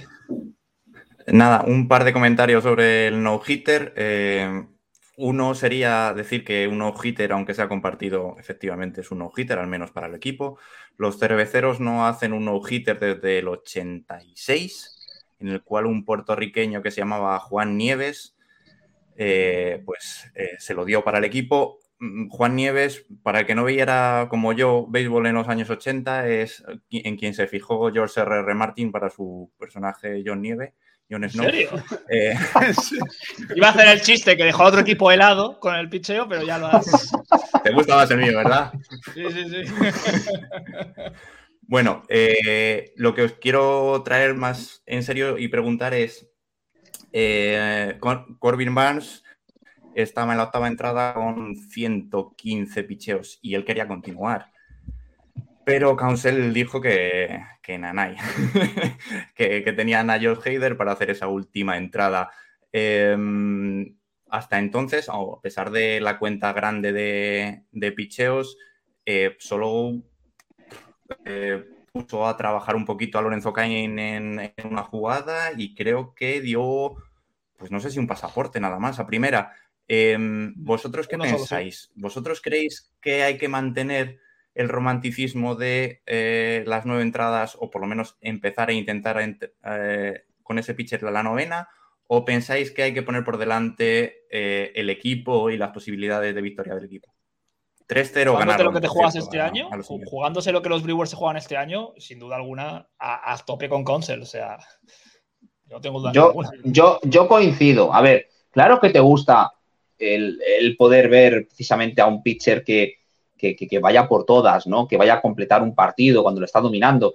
Eh, fíjate lo que pasó, por ejemplo, con Matt Harvey en el último partido de las World Series del 2015, ¿no? Es decir, Matt Harvey en aquel partido, eh, yo recuerdo en esa situación, y, lo hablaba con mi, con mi compañero, con Moisés Molina, me decía, ¿le va a cambiar? Digo, hasta el final con él. Otra cosa es que a lo mejor es le sustituyas un out más lejos o un bateador más, más tarde, ¿no? Eh, mm. Es una línea muy, muy difuminada, ¿no? Es decir, no, no, está claro, ¿no? Es decir, hasta dónde puedes llegar y demás. Pero es que hay que pensar que, que Burns es un jugador absolutamente crucial para los planes y sobre todo para las opciones de triunfo definitivo de los Brewers. Y creo que eso es lo que tiene en cuenta Craig Council. Claro que Council quiere dejar a su pitcher que lance el no-hitter, pero hay que mirar en el escenario global de las cosas cuáles son el, objetivo definitivo de Milwaukee y, a fin de cuentas eh, el, que toma la decisión a fin de cuentas es el, que está al mando del, del, dugout, que me gustaría haberle visto, por supuesto, pero y el Kobe Barnes eh, era el que más quería estar. Pero no hay que perder de vista cuál es el objetivo. Y el objetivo es levantar el trofeo del comisionado. Y todas las balas que tú puedas reservar son balas que tú a lo mejor, bueno, a lo mejor no, seguro vas a tener que emplear en las próximas semanas. Es que yo, yo que de, por sí tiendo bastante todavía en el deporte al romanticismo y tal, pero en este caso es que es un poco lo que comentáis y creo que pasó algo similar hace un par de semanas con Snell, si no me, si no me equivoco. Final, estás en una situación que obviamente incluso para el equipo es eh, pues publicidad gratis, eh, que un jugador tuyo lanza un no-hitter, un perfecto o lo que sea. Eh, la cosa es que ya estás con 115 lanzamientos, creo que has dicho, que hoy en día ya todo lo que pase de 100 ya es, ya en 90 se enciende la luz amarilla y a partir de 100 ya lanzar más de eso es casi anatema hoy en día. Entonces, estás en una situación mm, que ya son muchísimos lanzamientos para lo que están acostumbrados los brazos de los jugadores hoy en día. Y, como decís, que hay que pensar, los, Brewers no son un equipo que está en la última semana de septiembre eh, a 20 partidos de, de, del líder de división y está totalmente eliminado y no se juega nada y puede quedar hasta bonito y ser una buena firma. Sí, o sea, un buen final para la temporada, sino que es un equipo que se está jugando llegar a, a playoffs. Así que Javi ha hecho un gesto, no sé qué quiere decir. Sí, es que tengo que pedir la voz porque es que yo soy contrario a vosotros dos y yo tengo clarísimo que me da igual. Es un día muy especial. Va ganando 3-0. Eh, los Brewers están ya clasificados. Es un día muy especial. Es un regalo que le estás haciendo a una grandísima actuación del jugador. Tiene que quedarse en la novena entrada. Mi opinión. Ah, por cierto, y un último comentario sobre esto tres veces han recibido un no-hitter este año el equipo anteriormente conocido como los Indians. Eh, y las Todavía conocido como Indians, ¿no? sí. Y, las tres veces el mismo, y el mismo pitcher, Sí, y que, ha hecho unos, unos, comentarios y ha dicho, no sé si será culpa mía, no sé si estoy haciendo algo mal. Pobre hombre. Es que esta es la única vez en la historia que os ha sucedido. La única. Es tremendo. Comenta aquí Katanga 83, que si todos eh, pensaran un poco como lo que comentábamos Fernando y yo, y la sensación que tengo que está extendida en la mayoría de franquicias hoy en día, nadie haría partidos perfectos, etcétera. Es que sí que es verdad que hoy en día mm, yo lo primero que hago cuando veo que un jugador más o menos lleva un lanzador, lleva cero eh, hits permitidos, lo primero es mirar los lanzamientos, porque sí que es verdad que hoy en día, si quieres lanzar, prácticamente tienes que hacer como era un Greg Maddux, que creo que era un partido completo con tal, menos de, 100, tal. Prácticamente ya estás. Eh, en ese sentido, sí que es verdad que estamos en una época un poco curiosa, porque sí que es verdad que en muchos casos se puede facilitar el hecho de conseguir no-hitters y tal. Eh, por la tendencia de los bateadores, de los lanzadores de buscar el strikeout y tal, pero los bateadores de esa tendencia al home run o nada, se puede facilitar las manos. pero se puede facilitar, pero a la vez el hecho de tener o, la limitación tan estricta que se hace de los lanzamientos lo puede dificultar y por eso también se están viendo en los últimos años tantos no hitters que, son combinados. Y pues la verdad es que sí que es verdad que hoy en día, pues prácticamente si no haces un Greg Maddux es muy difícil que, que lo lances. Sí, yo, opino que si no haces a base por bolas, lo hubieran dejado en el campo, porque un partido perfecto, al fin y al cabo, unos hitters este año hemos tenido otro por cientos. sí, hemos tenido récord. Mm. por las razones que hubo, ¿no?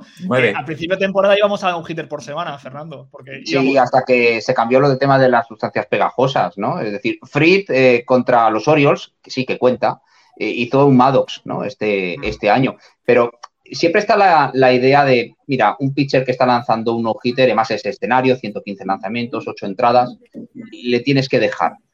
Yo eso lo entiendo, pero si Milwaukee quiere ganar, eh, quiere levantar el trofeo del comisionado, necesita Corbin Burns lo más cercano posible al 100%. Y, insisto, toda bala que puedas eh, guardarte ahora mismo son balas que vas a tener que emplear en octubre. Y, se entiende el componente romántico, que cuidado, yo soy el primero, pero si tú no pierdes de vista ese objetivo, tienes que respaldar, por supuesto, la, decisión de Craig Council, porque es que eh, que estén en óptimas condiciones Corbin Burns, Brandon Woodruff y Freddy Peralta es fundamental, es vital para que Milwaukee eh, avance en mm. playoffs. Es así. hay una serie de campeonato previsible contra Giants o Dodgers. Siempre que supere a Atlanta Braves, claro. no quería decirlo. Que no. Por, cierto, que luego quiero hablar de más cosas y, mañana tenemos un tras las bases muy especial, Javi, así que vamos a. Tenemos que hacerlo medio Nos ha quedado estupendo. Nos ha quedado. Eh, chulísimo. Eh, está por hacer, así que no podemos todavía asegurarlo, pero bueno, la idea es que salga. Eh, Fernando, desde que llevas comentando partidos, que son unos cuantos años, no voy a hacer la broma de Pepe Rodríguez porque ya está muy mal. Que es la que hemos pensado todos según estabas hablando. Estaba, estaban ahí los monos de Kubrick en el monolito y, estaba ya Fernando Díaz comentando. No, broma, broma. Eh, desde que ibas comentando partidos, creo que es el año 96, 97. Sí, 96, sí. Mm. ¿En qué posición pones a Max Scherzer? ¿En, qué top? Eh, supongo que Maddox por romanticismo lo pondrás el primero, Randy Johnson el segundo. Sí, sí, a ver. ¿En qué eh, posición pones a Max Scherzer? Respecto a todo lo que estamos pensando, ¿no? Es decir, eh, Maddox, eh, Roger Clemens, Randy Johnson, Pedro Martínez todavía están eh, por delante de él. Pero todo lo que es maravilloso es cómo con los años y la tralla que ya tiene Max Scherzer sigue rindiendo a este nivel. Es tremendo.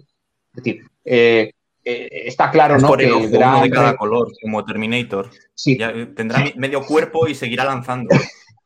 Sí, el, que eh, Max Scherzer eh, esté brillando con esta luz, ¿no? Cegadora con los, con los Dodgers, es por lo que precisamente los Dodgers están tan esperanzados de revalidar el título. si consigue el Young, que sería el tercero en su carrera, con todo el histórico, decir, anillo en 2019, potencialmente anillo en 2021, evidentemente Serse va a ir escalando posiciones. Sobre todo, ¿sabes lo que ocurre? Que eh, Serse, eh, el final de su carrera deportiva, obviamente está más cerca que el inicio, pero es que no satisfa y dice, bueno, es que Serse puede coger y, a lo mejor un año más, dos años, decirle, es que tal como está lanzando, tan dominante, tan abrumador, es que perfectamente eh, los, los Dodgers cuando llegue la offseason le vas a decir, mira, ¿ves este cheque en blanco?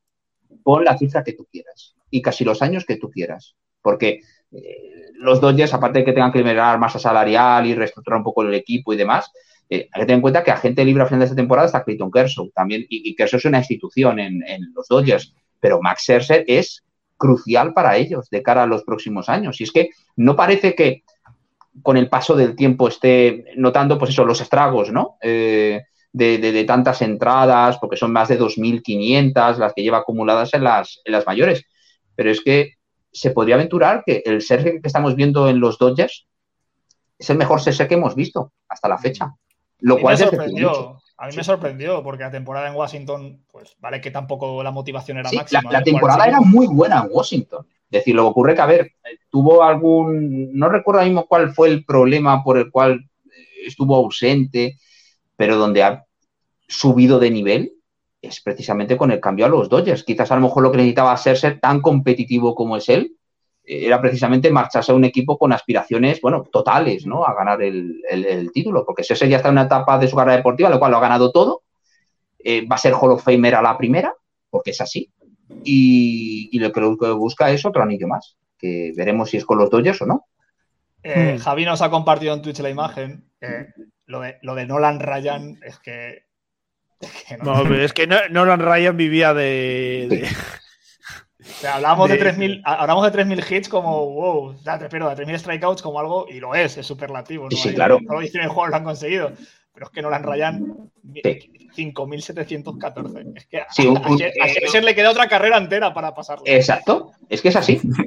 Es que es así, es decir, es que cuando, a ver, gente como Randy Johnson, que es el mejor pitcher zurdo de toda la historia, estaba consiguiendo los números que estaba consiguiendo, decía, y le queda todavía un mundo para llegar a Nolan Ryan. Bueno, es que Nolan Ryan nadie va a alcanzar esos niveles, jamás, jamás. Ni los siete no-hitters en una, y más con el béisbol actual, eh, ni por supuesto esos más de 5.700 eh, strikeouts. Mm. Eh, eh, cuando se estaba hablando de alguien con esta edad dominando y demás, me, me estaban preguntando en Twitter y, y, hombre, pues como es lógico, Randy Johnson, Roger Clemens también estuvo muy bien y también Orel Morales eh, nos comentaba, dice, y, y Nolan Ryan, decía, por supuesto, es decir, que son jugadores únicos, jugadores que surgen, pues eso, además piches todos ellos de potencia, ¿no? Es decir, uno cada, cada cuántos años, cada, cada generación.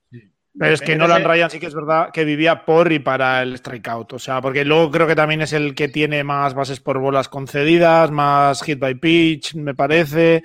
Y el Eh, mejor uppercut por- a Robin Ventura, ¿verdad?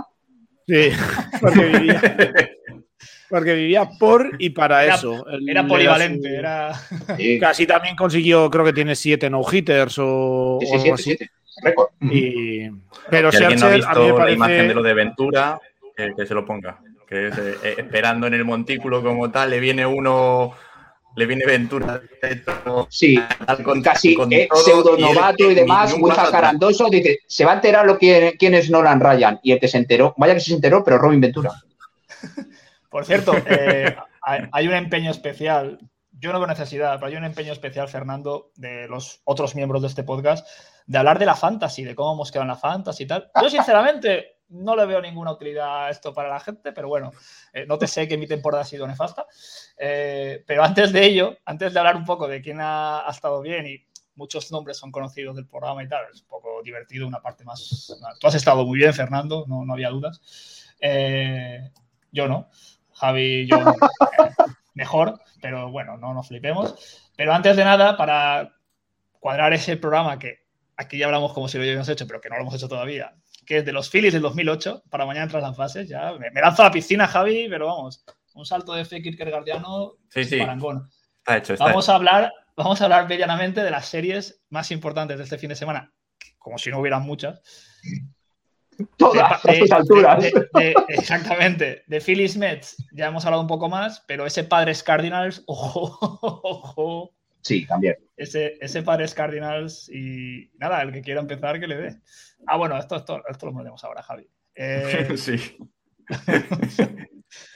Fernando, Padres Cardinals. Eh, los padres están en el abismo de Sí. temporada salvable yendo a playoff o fracaso absoluto máximo y a ver el año que viene.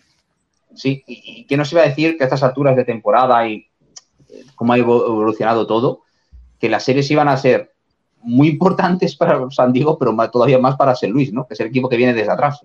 ¿Quién no lo iba a decir, no? Es decir, cómo San Luis, que se ha beneficiado, cuidado, hay que ganar partidos y demás, pero que se ha beneficiado es, parece que las pocas ganas de ganar series y ganar eh, encuentros de los que iban por delante, de San Diego, de Cincinnati y, vaya que sí van a cobrar importancia, ¿no? Es decir, esos momentos en esa porción de calendario tan exigente para los padres, este es el momento de la verdad. Todavía tienen que solucionar lo poco que les resta de serie contra los Giants y más vale que vayan ganando partidos, porque si no, lo que prometía y, tenía pinta de, tratarse de una temporada mágica, ¿no? Es decir, con todas las incorporaciones, llega Jude Darvish, llega Blake Snell y compañía, más el bloque excelente que ya tenían, y ves cómo mm, las opciones de llegar a octubre se te, se te, vamos, se te van, en- se te escurren entre los dedos, ¿no? Es, es- tremendo lo de, y el grado de presión, es que tú imagínate cómo hay que ir día a día, ¿no? En este deporte y especialmente en este momento de la temporada. Pero tienen toda la presión del mundo los padres sobre ellos. Es decir, es, Mm. eh, es Sí. fabuloso, ¿no? En ese sentido, sobre todo el, la atmósfera y el grado de, de- de emoción que puede despertar un partido de esa magnitud, esa serie entre, entre San Diego y San Luis. Sí. Es que quizá ellos y Yankees, San Diego y Yankees, son los que más presión tengan, ¿no? Los Yankees, por ser los Yankees, porque todos los años se espera que lleguen hasta el final. Pero San Diego, por los movimientos de los últimos años, por tener a Tatís, por también la- las incorporaciones de Snell y, y demás este año, Y, yo creo que ellos, con el movimiento que hicieron del despido de, del coach, también se pusieron más presión encima de decir, estamos desesperados, vamos a por todas, ya no sabemos qué hacer.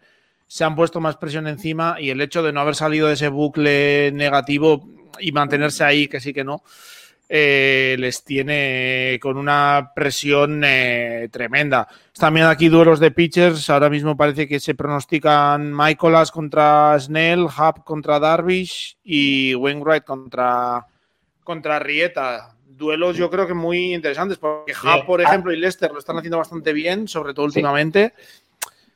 Son duelos. ¿Qué temporada, la de Wainwright, eh? lo que quería y todo esto. Sí, dejando, corramos un tupido velo sobre la de, la troleada que se ha pegado con los Mets en el partido de, anteayer, pero que, son peores que las troleadas que me hace nuestro amigo Nueve Entradas. Pero. ¿Qué, ha hecho No sé qué ha hecho. el otro día parece que ganaron los, los Cardinals, pero en primera entrada creo que tenía bases llenas y no sé si un out o algo así. Y, le, pero, y bueno, al final salió sin permitir carreras ni nada. Y le preguntaron luego, oye, pues qué, hay, hay Tassie Brown, no sé qué. Dice, sí, no, es que, bueno, yo sé que a los Mets les gusta lo de bases llenas y luego no anotar, entonces lo, he permitido porque viene del séptimo partido en las. Eh, series de, campeonato de la Nacional de 2006, creo. Sí, contra Carlos Beltrán. En, la última entrada llenó las bases y, eh, bueno, hay un at muy famoso contra Carlos Beltrán, que en ese momento era una de las estrellas de, los Mets y le, eliminó con un strikeout, con una bola curva y a las rodillas que, que fue strikeout y no abanicó eh, Beltrán y se generó a raíz de, esa serie bastante pique entre los dos, también en, en con, Yadi, con Yadi Molina y, con él, y él aprovechó para sacar viejas heridas a, relucir en el partido. Yo lo que sé es que cada año, desde hace 5 o 6, lleva retirándose y, vuelve y vuelve mejor. O sea, es que es mm. algo.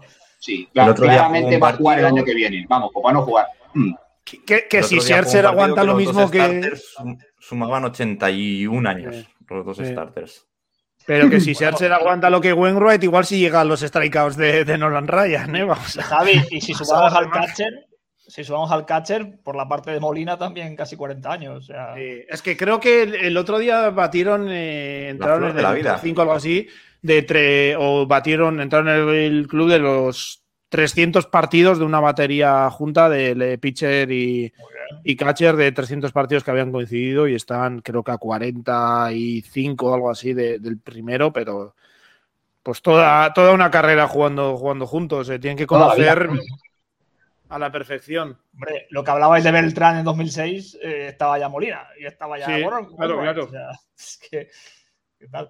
Eh, siguiente serie, para comentar eh, el ínclito tema de, del fantasy. Eh, bueno, hemos comentado ya, pero ese Phillies Mets. Sí. Un apunte más.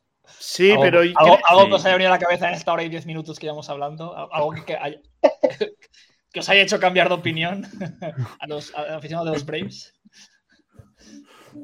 El que más tiene que hablar es, John, que juega a su equipo y se lo, se lo juega todo. O sea, es el momento de, de, que diferencia a los niños de los hombres. Sí, no, yo creo que es eh, una serie un tanto distinta, porque sí que se juegan muchos los dos equipos, pero aquí mm, sí que se están jugando ya más a la desesperada. Yo creo que aquí ya puede quedar un equipo totalmente eliminado a falta de dos semanas. Es más, casi más una serie que por eh, acceder a la wildcard es por no perder del todo las opciones de pelear por ello. Eh, veremos, porque yo creo que los Phillies también, como digo, llegan con dudas. Es un equipo que si pierde a Real Muto, eh, pierde bastante. Tiene ahí el picheo que tampoco sabes muy bien por te va a salir, ¿no? Nola, pues eh, no ha tenido su mejor temporada, pero te puede hacer un partido de esos de 10 strikeouts consecutivos y te destroza. Va a ser una serie peleada. Así que los Mets no están jugando muy bien contra equipos con récord positivo y eso pues eh, les puede pesar, pero Phillies pues sigue siendo un equipo con muchas lagunas, el bullpen y tal, ya lo comentamos. Eh, de abridores están pronosticados Wheeler, que pues tiene una afición. eh, Estás patillón. Sí, sí, eh, Baez, pues bueno, sí, está jugando bastante bien. Hay que reconocer que desde el thumbs down está jugando muy bien Baez, ¿eh? Hay que reconocer Aquello- que... Aquello, aquello fue, tío. uf. Bueno, para el que no esté contexto, para los que estéis en podcast, eh, nuestro amigo de Nueve Entradas lleva todo el programa enviándole pullitas a John y ahora Sí. pues, le ha hablado de. le ha hablado Iba, de- iba- iba- iba a decir que sutiles, pero de sutiles no, no están teniendo mucho. Pero sí, no. eh, aquí esto, tenemos ahora una serie, también te digo que pullitas merecidas seguramente. Eh, Hombre, pero es muy poco profesional, muy poco madura. sí, no, en ese momento Muy no. cuestionable.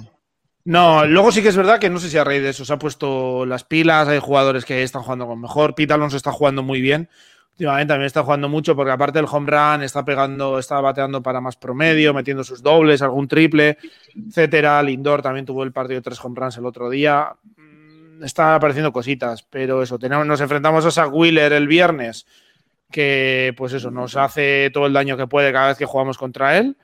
Eh, y va contra Tyan Walker, que está permitiendo entre 7 y 10 home runs por partido últimamente.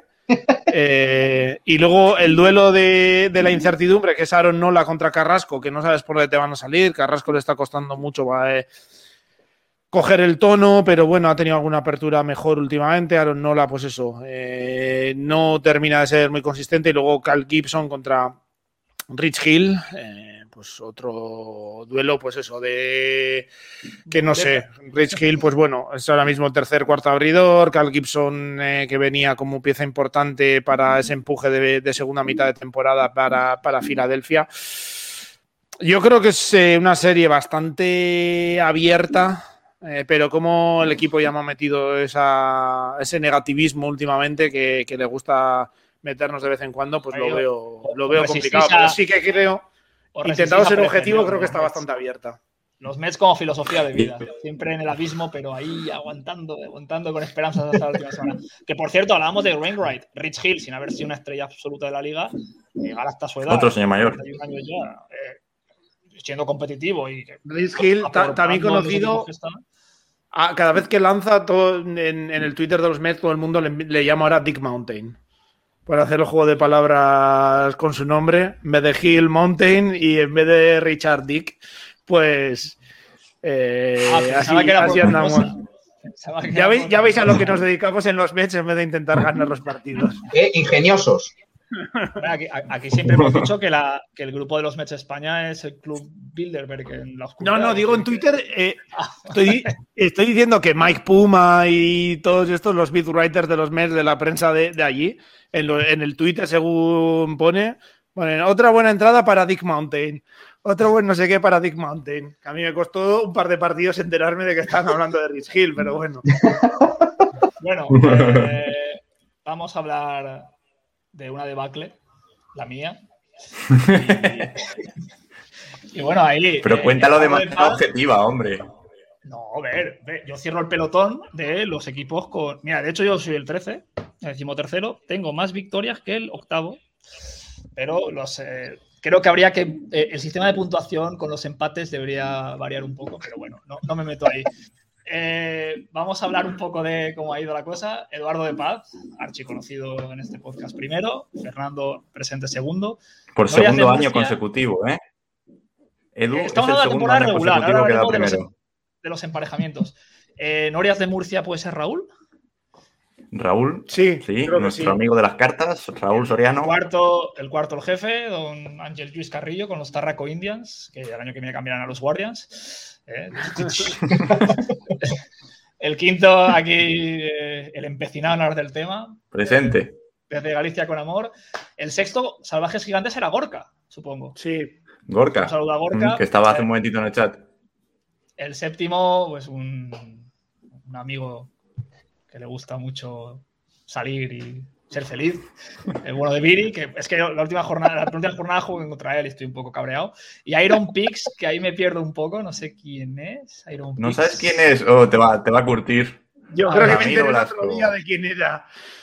¿Quién es Iron Pix, Javi? Por favor, cuéntanos. Ramiro Blasco. Me jodas. tío. ¡Oh!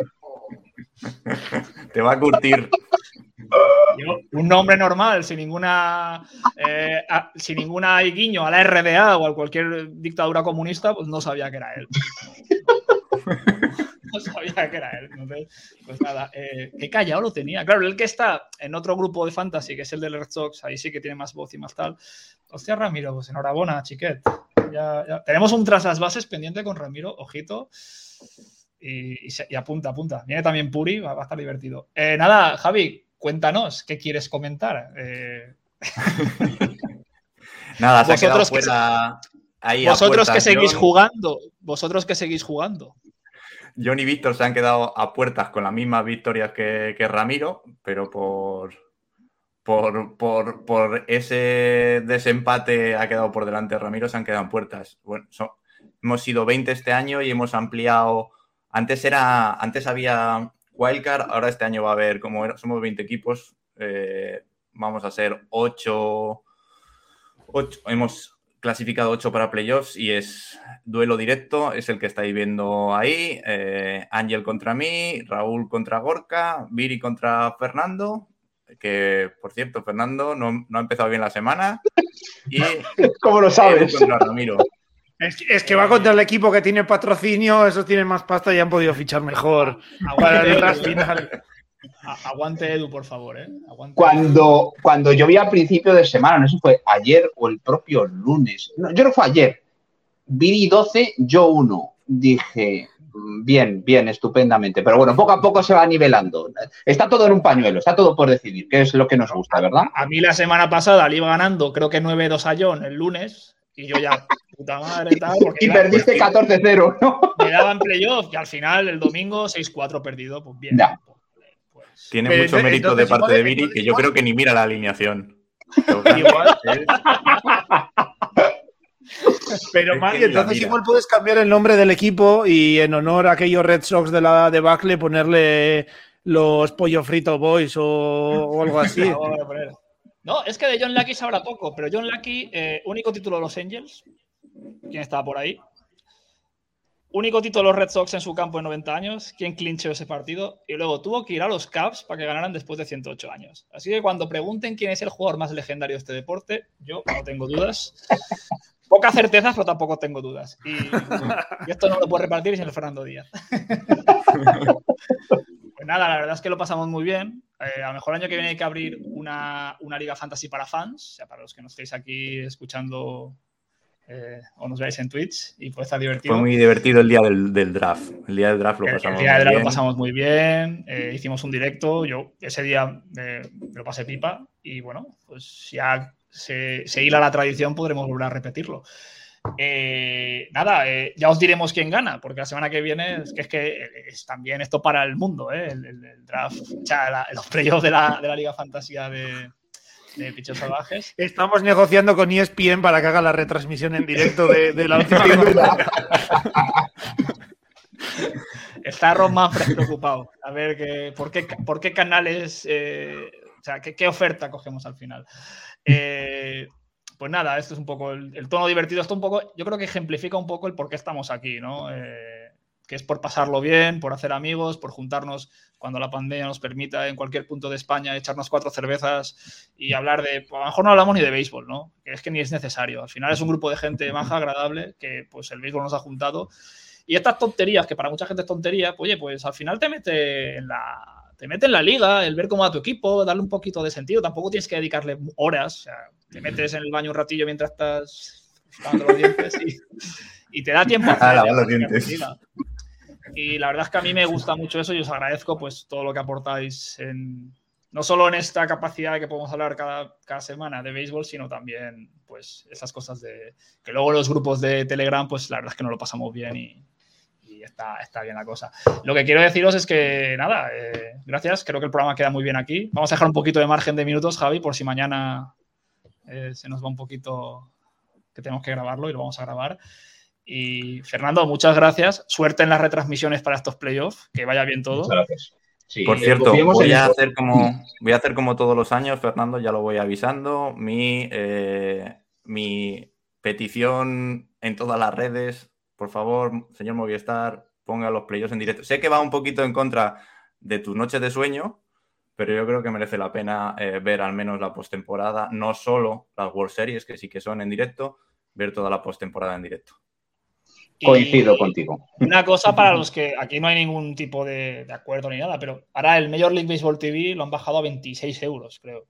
Y te darían los 15 últimos partidos. Es que por curiosidad me meto, porque como siempre va bajando cada semana, hmm. eh, me meto a ver, y hoy me he metido y vale 26. Solo por lo que quedan, estos 15 días que quedan, creo que ya está más que justificado el precio. Pero es que encima vais a poder ver los, los playoffs. Es una aplicación súper buena, que va comodísima y quitándolo de entre entradas es un poco cargante, pero, pero bueno, lo demás está muy bien. Y nada, Fernando, eh, nos honra tu presencia, como siempre. Nada, el placer es mío. Y bueno, John, Javi, hablamos mucho durante la semana y, y por cierto, fíjate que John ha venido en, en camisa, o sea... Estaba esperando, se me estaba haciendo raro que no hubiese habido comentario. Es que quería ser bueno, porque ya te ha dado bueno nueve entradas mucho. ya que por lo menos llego tarde, pues voy a aportar un poco de belleza a la emisión, que seguro que nos da un poco más de rating. John dice que es por el trabajo, pero yo creo que es porque estás tú, Fernando, y hay, hay citas que, hoy, era, hoy era día especial, había que venir un poco, poco legal. Ya veo, ya veo. Yo vengo corporativo, ¿eh? O sea, no se queje nadie que. pues nada, muchas gracias a todos y la verdad es que la recepción está siendo buena de los programas, así que intentaremos estar ahí para los playoffs y dar buen contenido y, que os guste, ¿vale? Así que adiós a todos y nos vemos la semana que viene. Por muchas cosas que contar, seguro. Más viene Pepe Rodríguez, si no pasa nada. Así que vemos glamour. Hasta luego, chicos. Hasta luego. Hasta luego.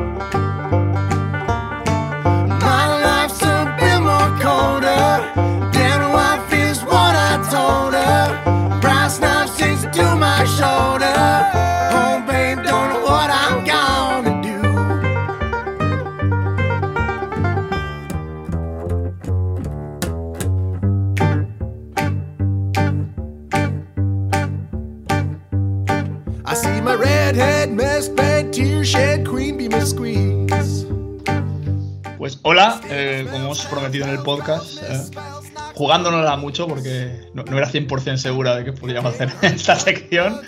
Eh, bienvenidos aquí al programa Tras las Bases. Y hoy toca hablar de un equipo. Hablar de un equipo, un equipo pues, muy simpático para muchos, rival divisional para otros. Y hola Javi, buenos días. Buenos días, qué bien, qué bien que estamos aquí. No, no las tenía todas conmigo, la verdad. los eventos han. Los astros se han conjurado para. se han alineado para que podamos estar aquí. Y vamos a hablar un equipo simpático y un equipo que, bueno, los que tengan o los que hayan empezado en el béisbol ya hace unos años, a lo mejor les suena, ¿no? Que son esos Phillies de finales de década de los 2000, principios de década de los 2010, campeones de las series mundiales en 2008, finalistas de las series mundiales en 2009, y un equipo que luego los años siguientes tenía equipo de sobra o, plantilla de sobra para haber dominado la liga, pero bueno, esto es el béisbol y solo puede ganar uno, son 30 equipos y y en un día tonto se te va toda la temporada a, la, a, bueno, Quería comentar a Javi que Filadelfia mejor es una de las ciudades más complicadas para ser aficionado, porque es una, liga, es una ciudad que tiene la historia ya sabida de sobra de la importancia en, en, la civilización norteamericana que tiene esta ciudad. Pero es un equipo que es una ciudad que tiene equipos en las cuatro grandes ligas, pero sin embargo en hockey ganó dos títulos en los 70, en NFL ganó la primera vez hace pocos años. El NBA solo tiene un título. Y, en béisbol ganaron en los 80 y el título de 2008. Quiero decir que es una ciudad en la que, bueno, pues los fans viven siempre con esa mosca de la oreja que, que es pues no ganar mucho, ¿no? Les cuesta, les cuesta. De hecho, ese, ese apelativo para los Phillies de, Fighting Phillies es precisamente por eso. Por eso ellos se auto inculcan ese ese estado de ser los pupas los que nunca van a conseguir ganar o ese espíritu a lo mejor eh, de, como en la película de Rocky de estar batido al final y, aún así seguir luchando de hecho es allí donde están las míticas escaleras y donde se rodó la película ¿no? el, em, ejemplo más válido es ese ¿no? un poco ser ese, esa resistencia resistirse a perder pero que al final pues Y a veces alguna vez triunfa, ¿no? Eh, de hecho, mm, ellos le dan, ya sabes cómo son, somos en el béisbol, que nos encanta lo de las maldiciones. Ellos tienen la suya propia, o tuvieron la suya propia, que es la maldición de Billy, Billy Penn. Penn como el fundador, es el fundador de Pensilvania. Y había una estatua de, de, este señor, o hay una estatua de este señor en uno de los edificios históricos, no recuerdo cuál, en la ciudad, y había una ordenanza, pues un acuerdo escrito de que nada en la ciudad debería estar por encima de esa estatua. Después de que ganaran el equipo de la NBA, de que ganaran los 76ers en el 83, se construyó un edificio más alto que la estatua y desde entonces la maldición que duró hasta que en 2007, casualmente un año de, antes de lo que vamos a hablar, eh, se colocara la estatua en otro edificio por encima para que fuera lo más alto. O sea, digamos que la redención no vino de manera deportiva, eh, sino antes hicieron caso a la maldición y subieron la estatua. No, y surgió No, es casualidad, ¿no? Que, el año que la cambian al, día, al año siguiente se, consigue el título. Un título muy peleado. Vamos a hablar un poco de cómo se formó ese equipo. en 2007 el equipo gana la división, primera vez que la ganan en veintipico años. Hubo un cambio importante, que es eh, el manager Charlie Manuel, manager veteranísimo, old school, Parece un señor, un señor de 80 años, da igual que cuando tuviera, si lo coges una foto de cuando tenía 40, parece también que tenía 80. Es que, es, parece que tiene 80. es lo que he alucinado viendo el, documental. o sea, yo a Charlie Manuel ya le ponía cara de señor mayor, pero es que hace 10 años. Y ves el documental y hay jugadores que se retiraron hace 10 años que ya parecen eh, mm, pues señores mayores de, de residencia. Ahora hablaremos de ellos pero sobre todo Jamie Moyer, que ya, ya tenía casi 50 años cuando jugaba. Claro, era de los más veteranos, entonces. Y, bueno, hay jugadores, pues, eh, ese rookie, ¿no? Que luego fue leyenda de ese equipo, es Ryan Howard, ese segunda base de los mejores que ha habido en los últimos 20 años, Chase Hadley, Jimmy Rollins, Shane Victorino, ¿no? Tan, tan querido también en Boston. E, ese, ese, jugador eh, tan díscolo, tan, ¿no? Un poco lo que luego fue Hunter Pence, lo que, pues ahora podrían ser estos jugadores extravagantes dentro y fuera del campo, como es Jason Worth, que luego a la postre fue uno de los mejores jugadores del equipo. Sin embargo, ese año eh, tenemos a Jimmy Moyer con 44 años, Cole Hamels, que era el auténtico ace del equipo, eh, Kyle Kendrick, Adam Eaton. Eh, pero bueno, es un equipo que se enfrenta a los, a los Rockies, que en los Rockies llegan a la final contra los Red Sox, año 2007, y pierden. Pero es un, el, aquí los Rockies eran un equipazo, ¿no? Y, y nada, se quedan ahí. sí. Venían. Sí, perdón, No, decía que venían de, de, esa época mm, de la dinastía de los Braves, también hablamos en este programa, que finalizó pues allá por 2005. Entonces cogieron un poquito el relevo los Mets y eh, los Phillies eran un poquito como el underground. Entonces, en 2007 lo que tú comentas fue, fue una sorpresa, fue no, no se esperaba. Eh, de hecho, esa época de Charlie Manuel desde 2005, mm, el equipo fue creciendo, pero eran chavales jóvenes normalmente alrededor de Jimmy Rollins, que era el, el jugador insignia del equipo. Em, si acaso eh, el que empezó a despuntar antes fue cuando hicieron el traspaso de una gran estrella como Jim Zomi por, por el fichaje de, Ryan Howard, que, que, ya ves que sí le salió bien. Y nada, en 2007 eh, Jimmy Rollins ya empezaba a decir aquello de, de, que, de que cuáles eran los equipos que tenían que, que ganar y, y, él decía, no, no, nosotros somos el equipo al que hay que ganar, de Team to Beat. Y, le salió bien la fanfarronada, de sí, hecho. Sí, sí, sí. Bueno, también está, está Obi Abreu, que también lo traspasaron. Quiero decir que se, no solo Zomes, sino que jugadores históricos eh, pues liberaron de ese lastre un poco que es el peso de un jugador con tanta historia para fichar a auténticos jugadorazos. Eh, en 2008 dan un paso adelante y fichan a uno de los mejores closers de la liga, que era Brad Leeds, que era entonces el closer de los Astros. Eh, por ahí también estaba AJ Hub, que bueno, sigue en la liga después de tantos años. Pero el dominador absoluto, empezaron a ver una temporada tan buena como la anterior, es Cole Hamels, que bueno, es un pitcher que ha jugado hasta hace poco. Creo que no pudo llegar a, a los Braves por una lesión el año pasado o por COVID, no me acuerdo por Hubo un partidillo nada más eh, de relevo, no, no, estaba, estaba, estaba tocadísimo. Y este año ya nada. Pero bueno, llega ese año, llega ese 2008, eh, ganan la, la división, eh, se encuentran en las divisionales a, a, los Brewers, a los Brewers de Sabatia, que era pues un Sí. pitcher aquel año, era, era, era increíble. Ganan 3-1, luego se enfrentan a los Dodgers, ¿no? Que, que eran esos años que los Dodgers eran sí pero no, que llegaban a playoff, pero, pero no podían acabar nunca una serie. Y se plantan en las series mundiales contra los Tampa Bay Rays.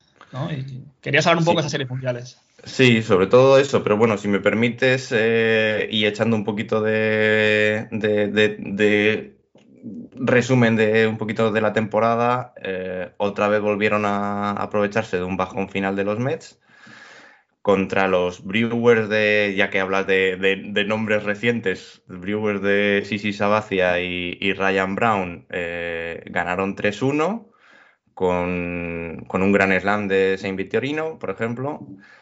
En esa serie es en la que eh, fallece la madre de- del, del manager, de Charlie Manuel, y es un momento un poquito de, de bajón y de, y de lucha o de revitalización para el equipo. Que bueno, desde 2007 ya tenían la postemporada como bueno, una experiencia más, pero ahora ya venían a por todas. Contra los Dodgers de Derek Lowe, un jovencísimo Clayton Kershaw eh, y varios, varios eh, nombres muy familiares para la afición de, tuya de Red Sox y de, y de Braves, como García Parra, Manny Ramírez, Rafael Furcal.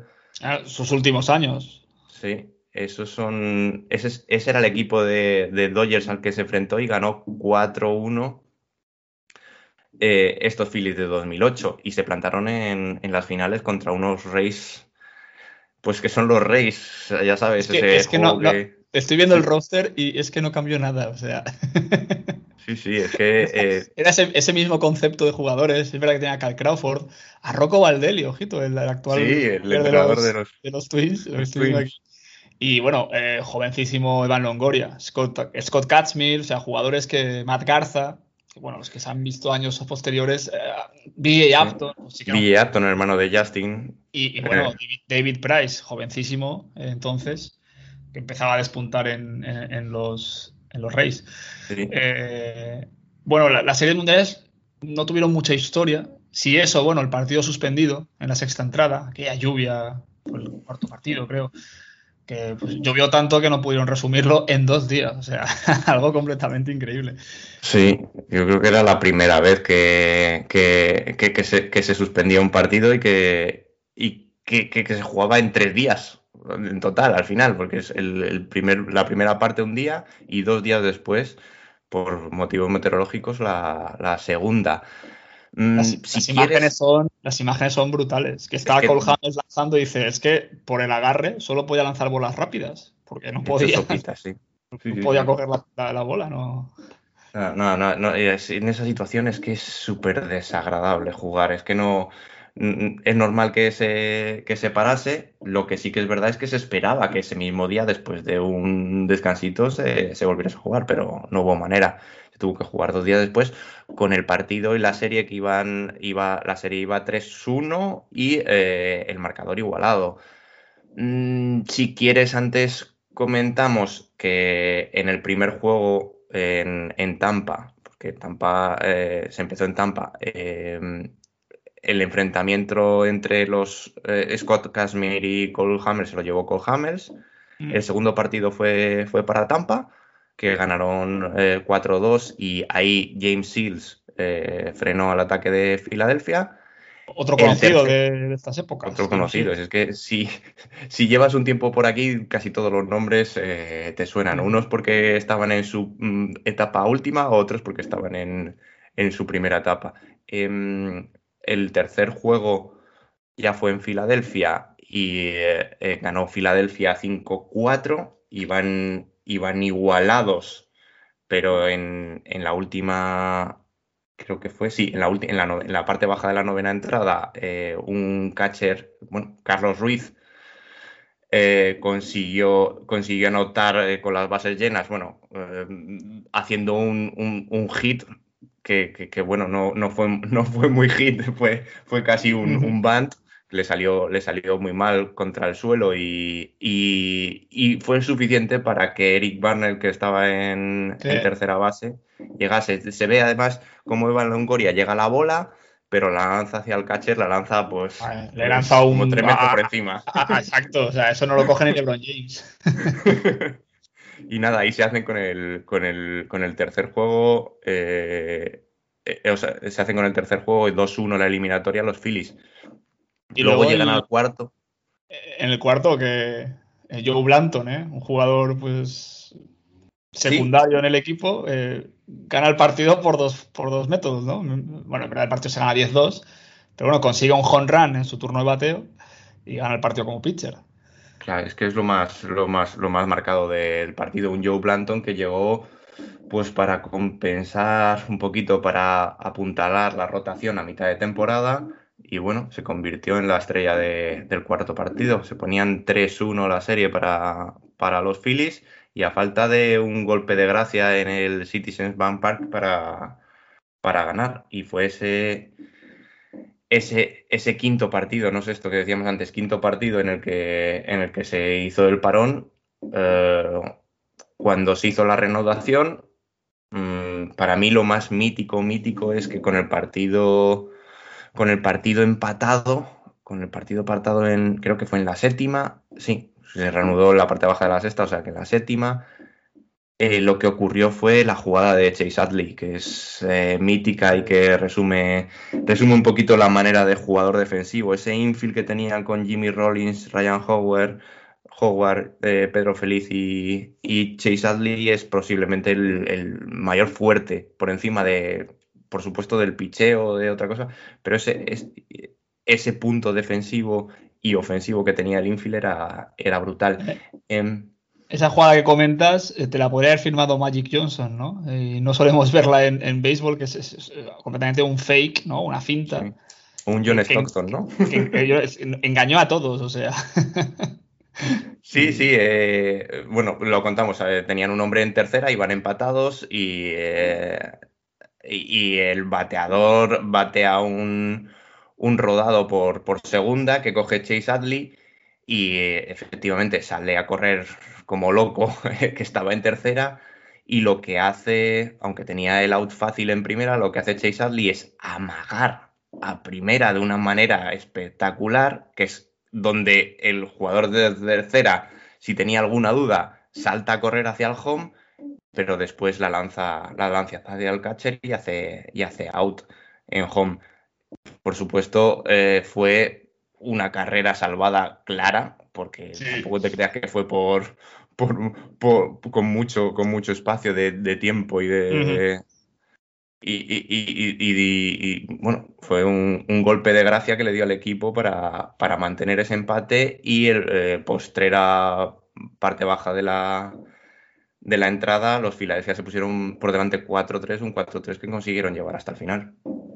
Y bueno, como, como punto romántico, eh, Jamie Moyer, después de 22 años en la liga, un jugador que tiene un partido ganado con 49 años, es decir, que es algo increíble. Eh, Y era la primera vez que estaba en una World Series, ¿eh? Era la primera vez que jugaba en Con World Series. 22 años en, en- en la MLB. hombre, me van a perdonar aquí muchos neófitos, pero pilló muchos años en Seattle. muchos años en los Cubs, muchos años en Texas, que, o sea, años en los que no, No podía No, ser. Bueno, No era su culpa, vamos. Seattle no ha cambiado mucho la vaina, pero bueno, estuvo en aquellos Seattle Mariners del 2001, pero claro, eh, que es el, el año del récord. Un día tenemos que hablar de ese equipo porque Sí. qué, qué pena, ¿eh? Qué pena. Qué pena que no, no hubieran ganado. Bueno, en fin. los Yankees tenían que jugar las World Series aquel año, era 2001, aunque luego las perdieron. Bueno, la cuestión que, él lo comenta, ¿no? Que hizo un partidazo además, creo que llegó hasta la sexta entrada, permitiendo solo tres carreras. Y bueno, mental este, él lo dice, ¿no? Que después de 22 años por fin tengo esa sensación de, y, todo ese aura, ¿no? Todo ese aura metafísico que envuelve unas World Series. Y que lo disfrutó mucho y, y bueno, a pesar de tener esa edad, ya tenía 45 años, eh, fue un jugador muy importante esa temporada. Eh, ganó 16 partidos. Sí, sí.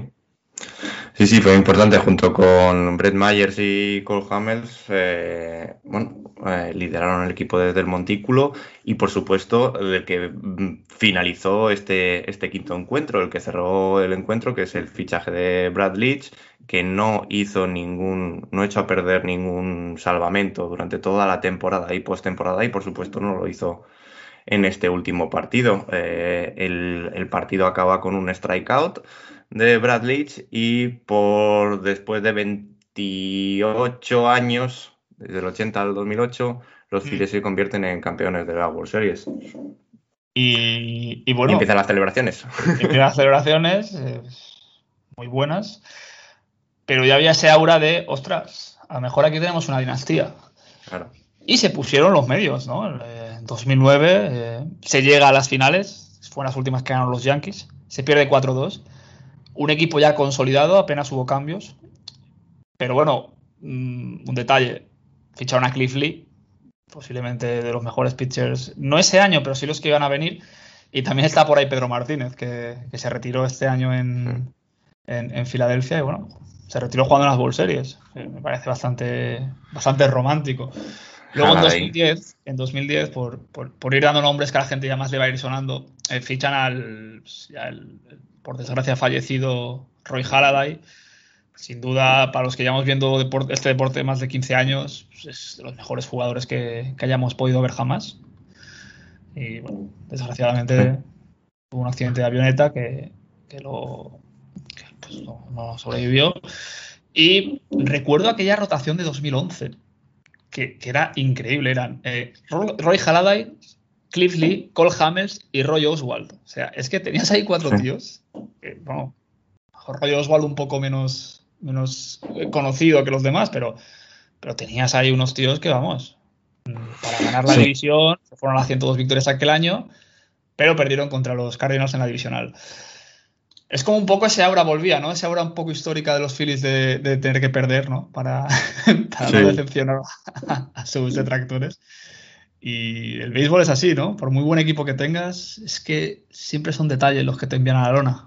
Es que es, es, es muy complicado, es muy complicado y necesitas también un poquito de ese factor suerte, ese factor de que se te junten un poquito todos los satélites, porque eh, puedes tener, como demuestran muchos equipos, una dinastía, una generación estupenda, pero a lo mejor tienes una o dos ocasiones de llevarte el gato al agua y las tienes que aprovechar, no hay más. Eh, los Phillies aprovecharon la de 2008, se les escapó entre los dedos la de 2009 y a partir de 2011 pues ya eh, los Nationals como equipo franquicia recién creada ya había, desde 2005 ya había tenido tiempo para formarse, ya salió un tal Bryce Harper y, y digamos que el timón de la división pues cambió un poquito de, cambió un poquito de manos.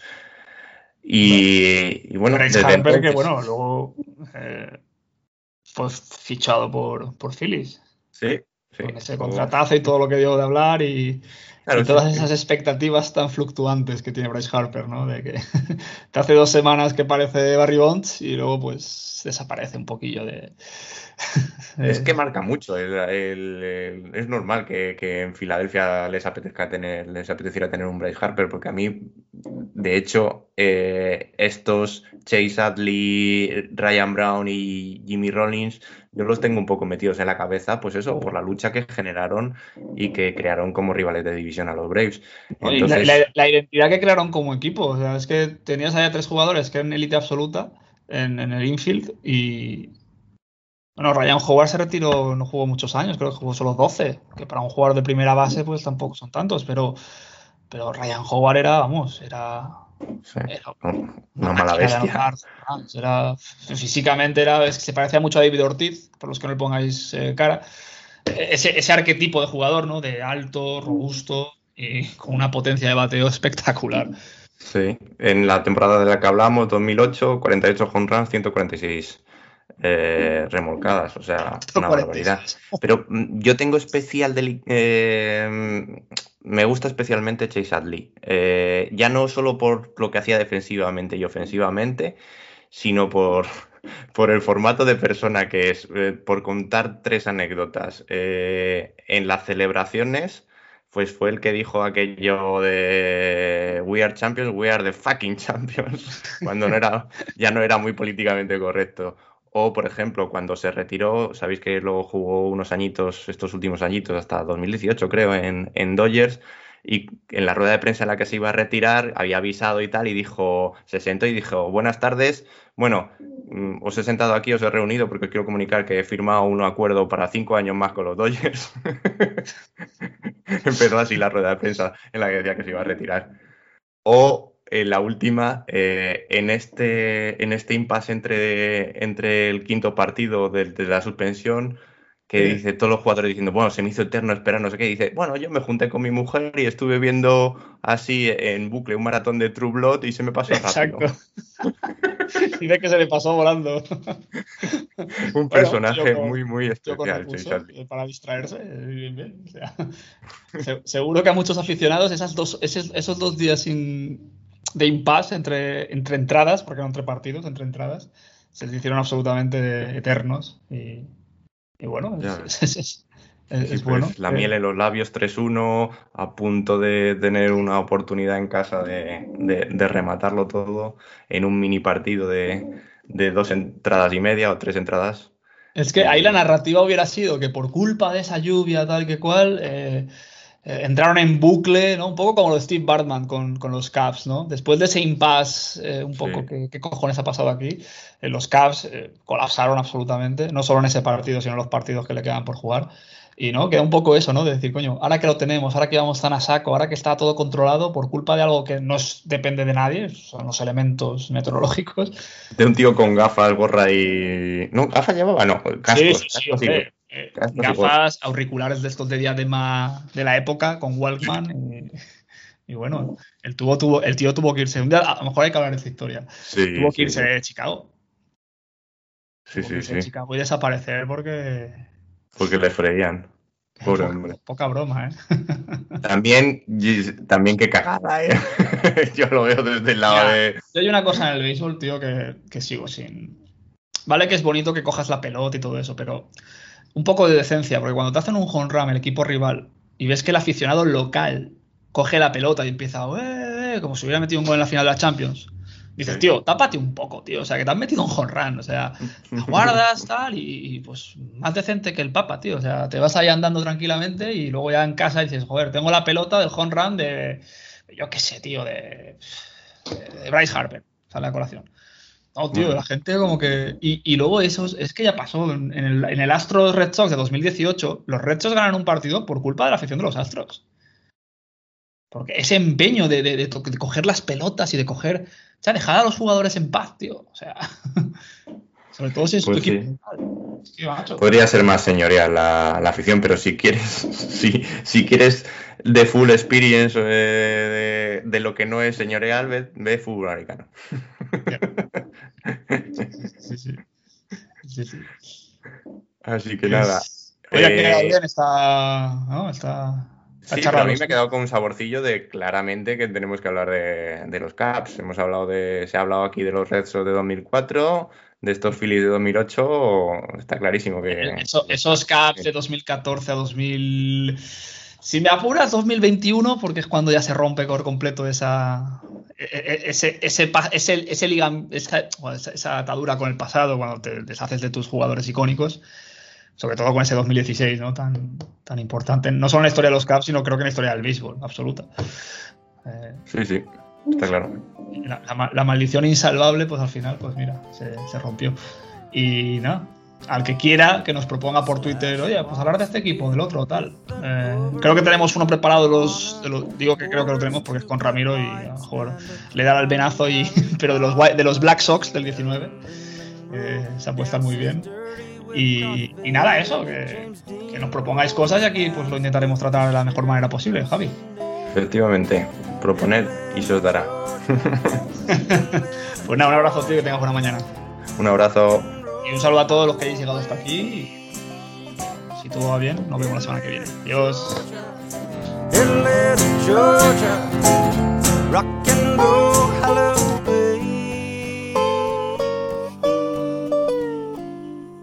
Drinking with the Dixie Chicks from Nashville, Tennessee. The fat one is flirting with me.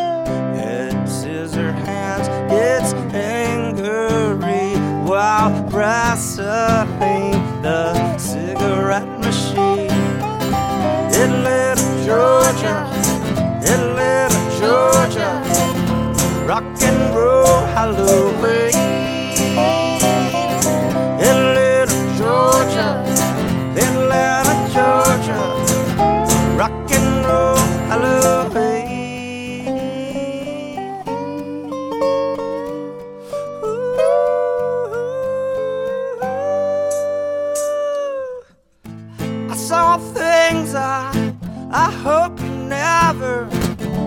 never ever have to see. I saw Elvis make out with Jesus.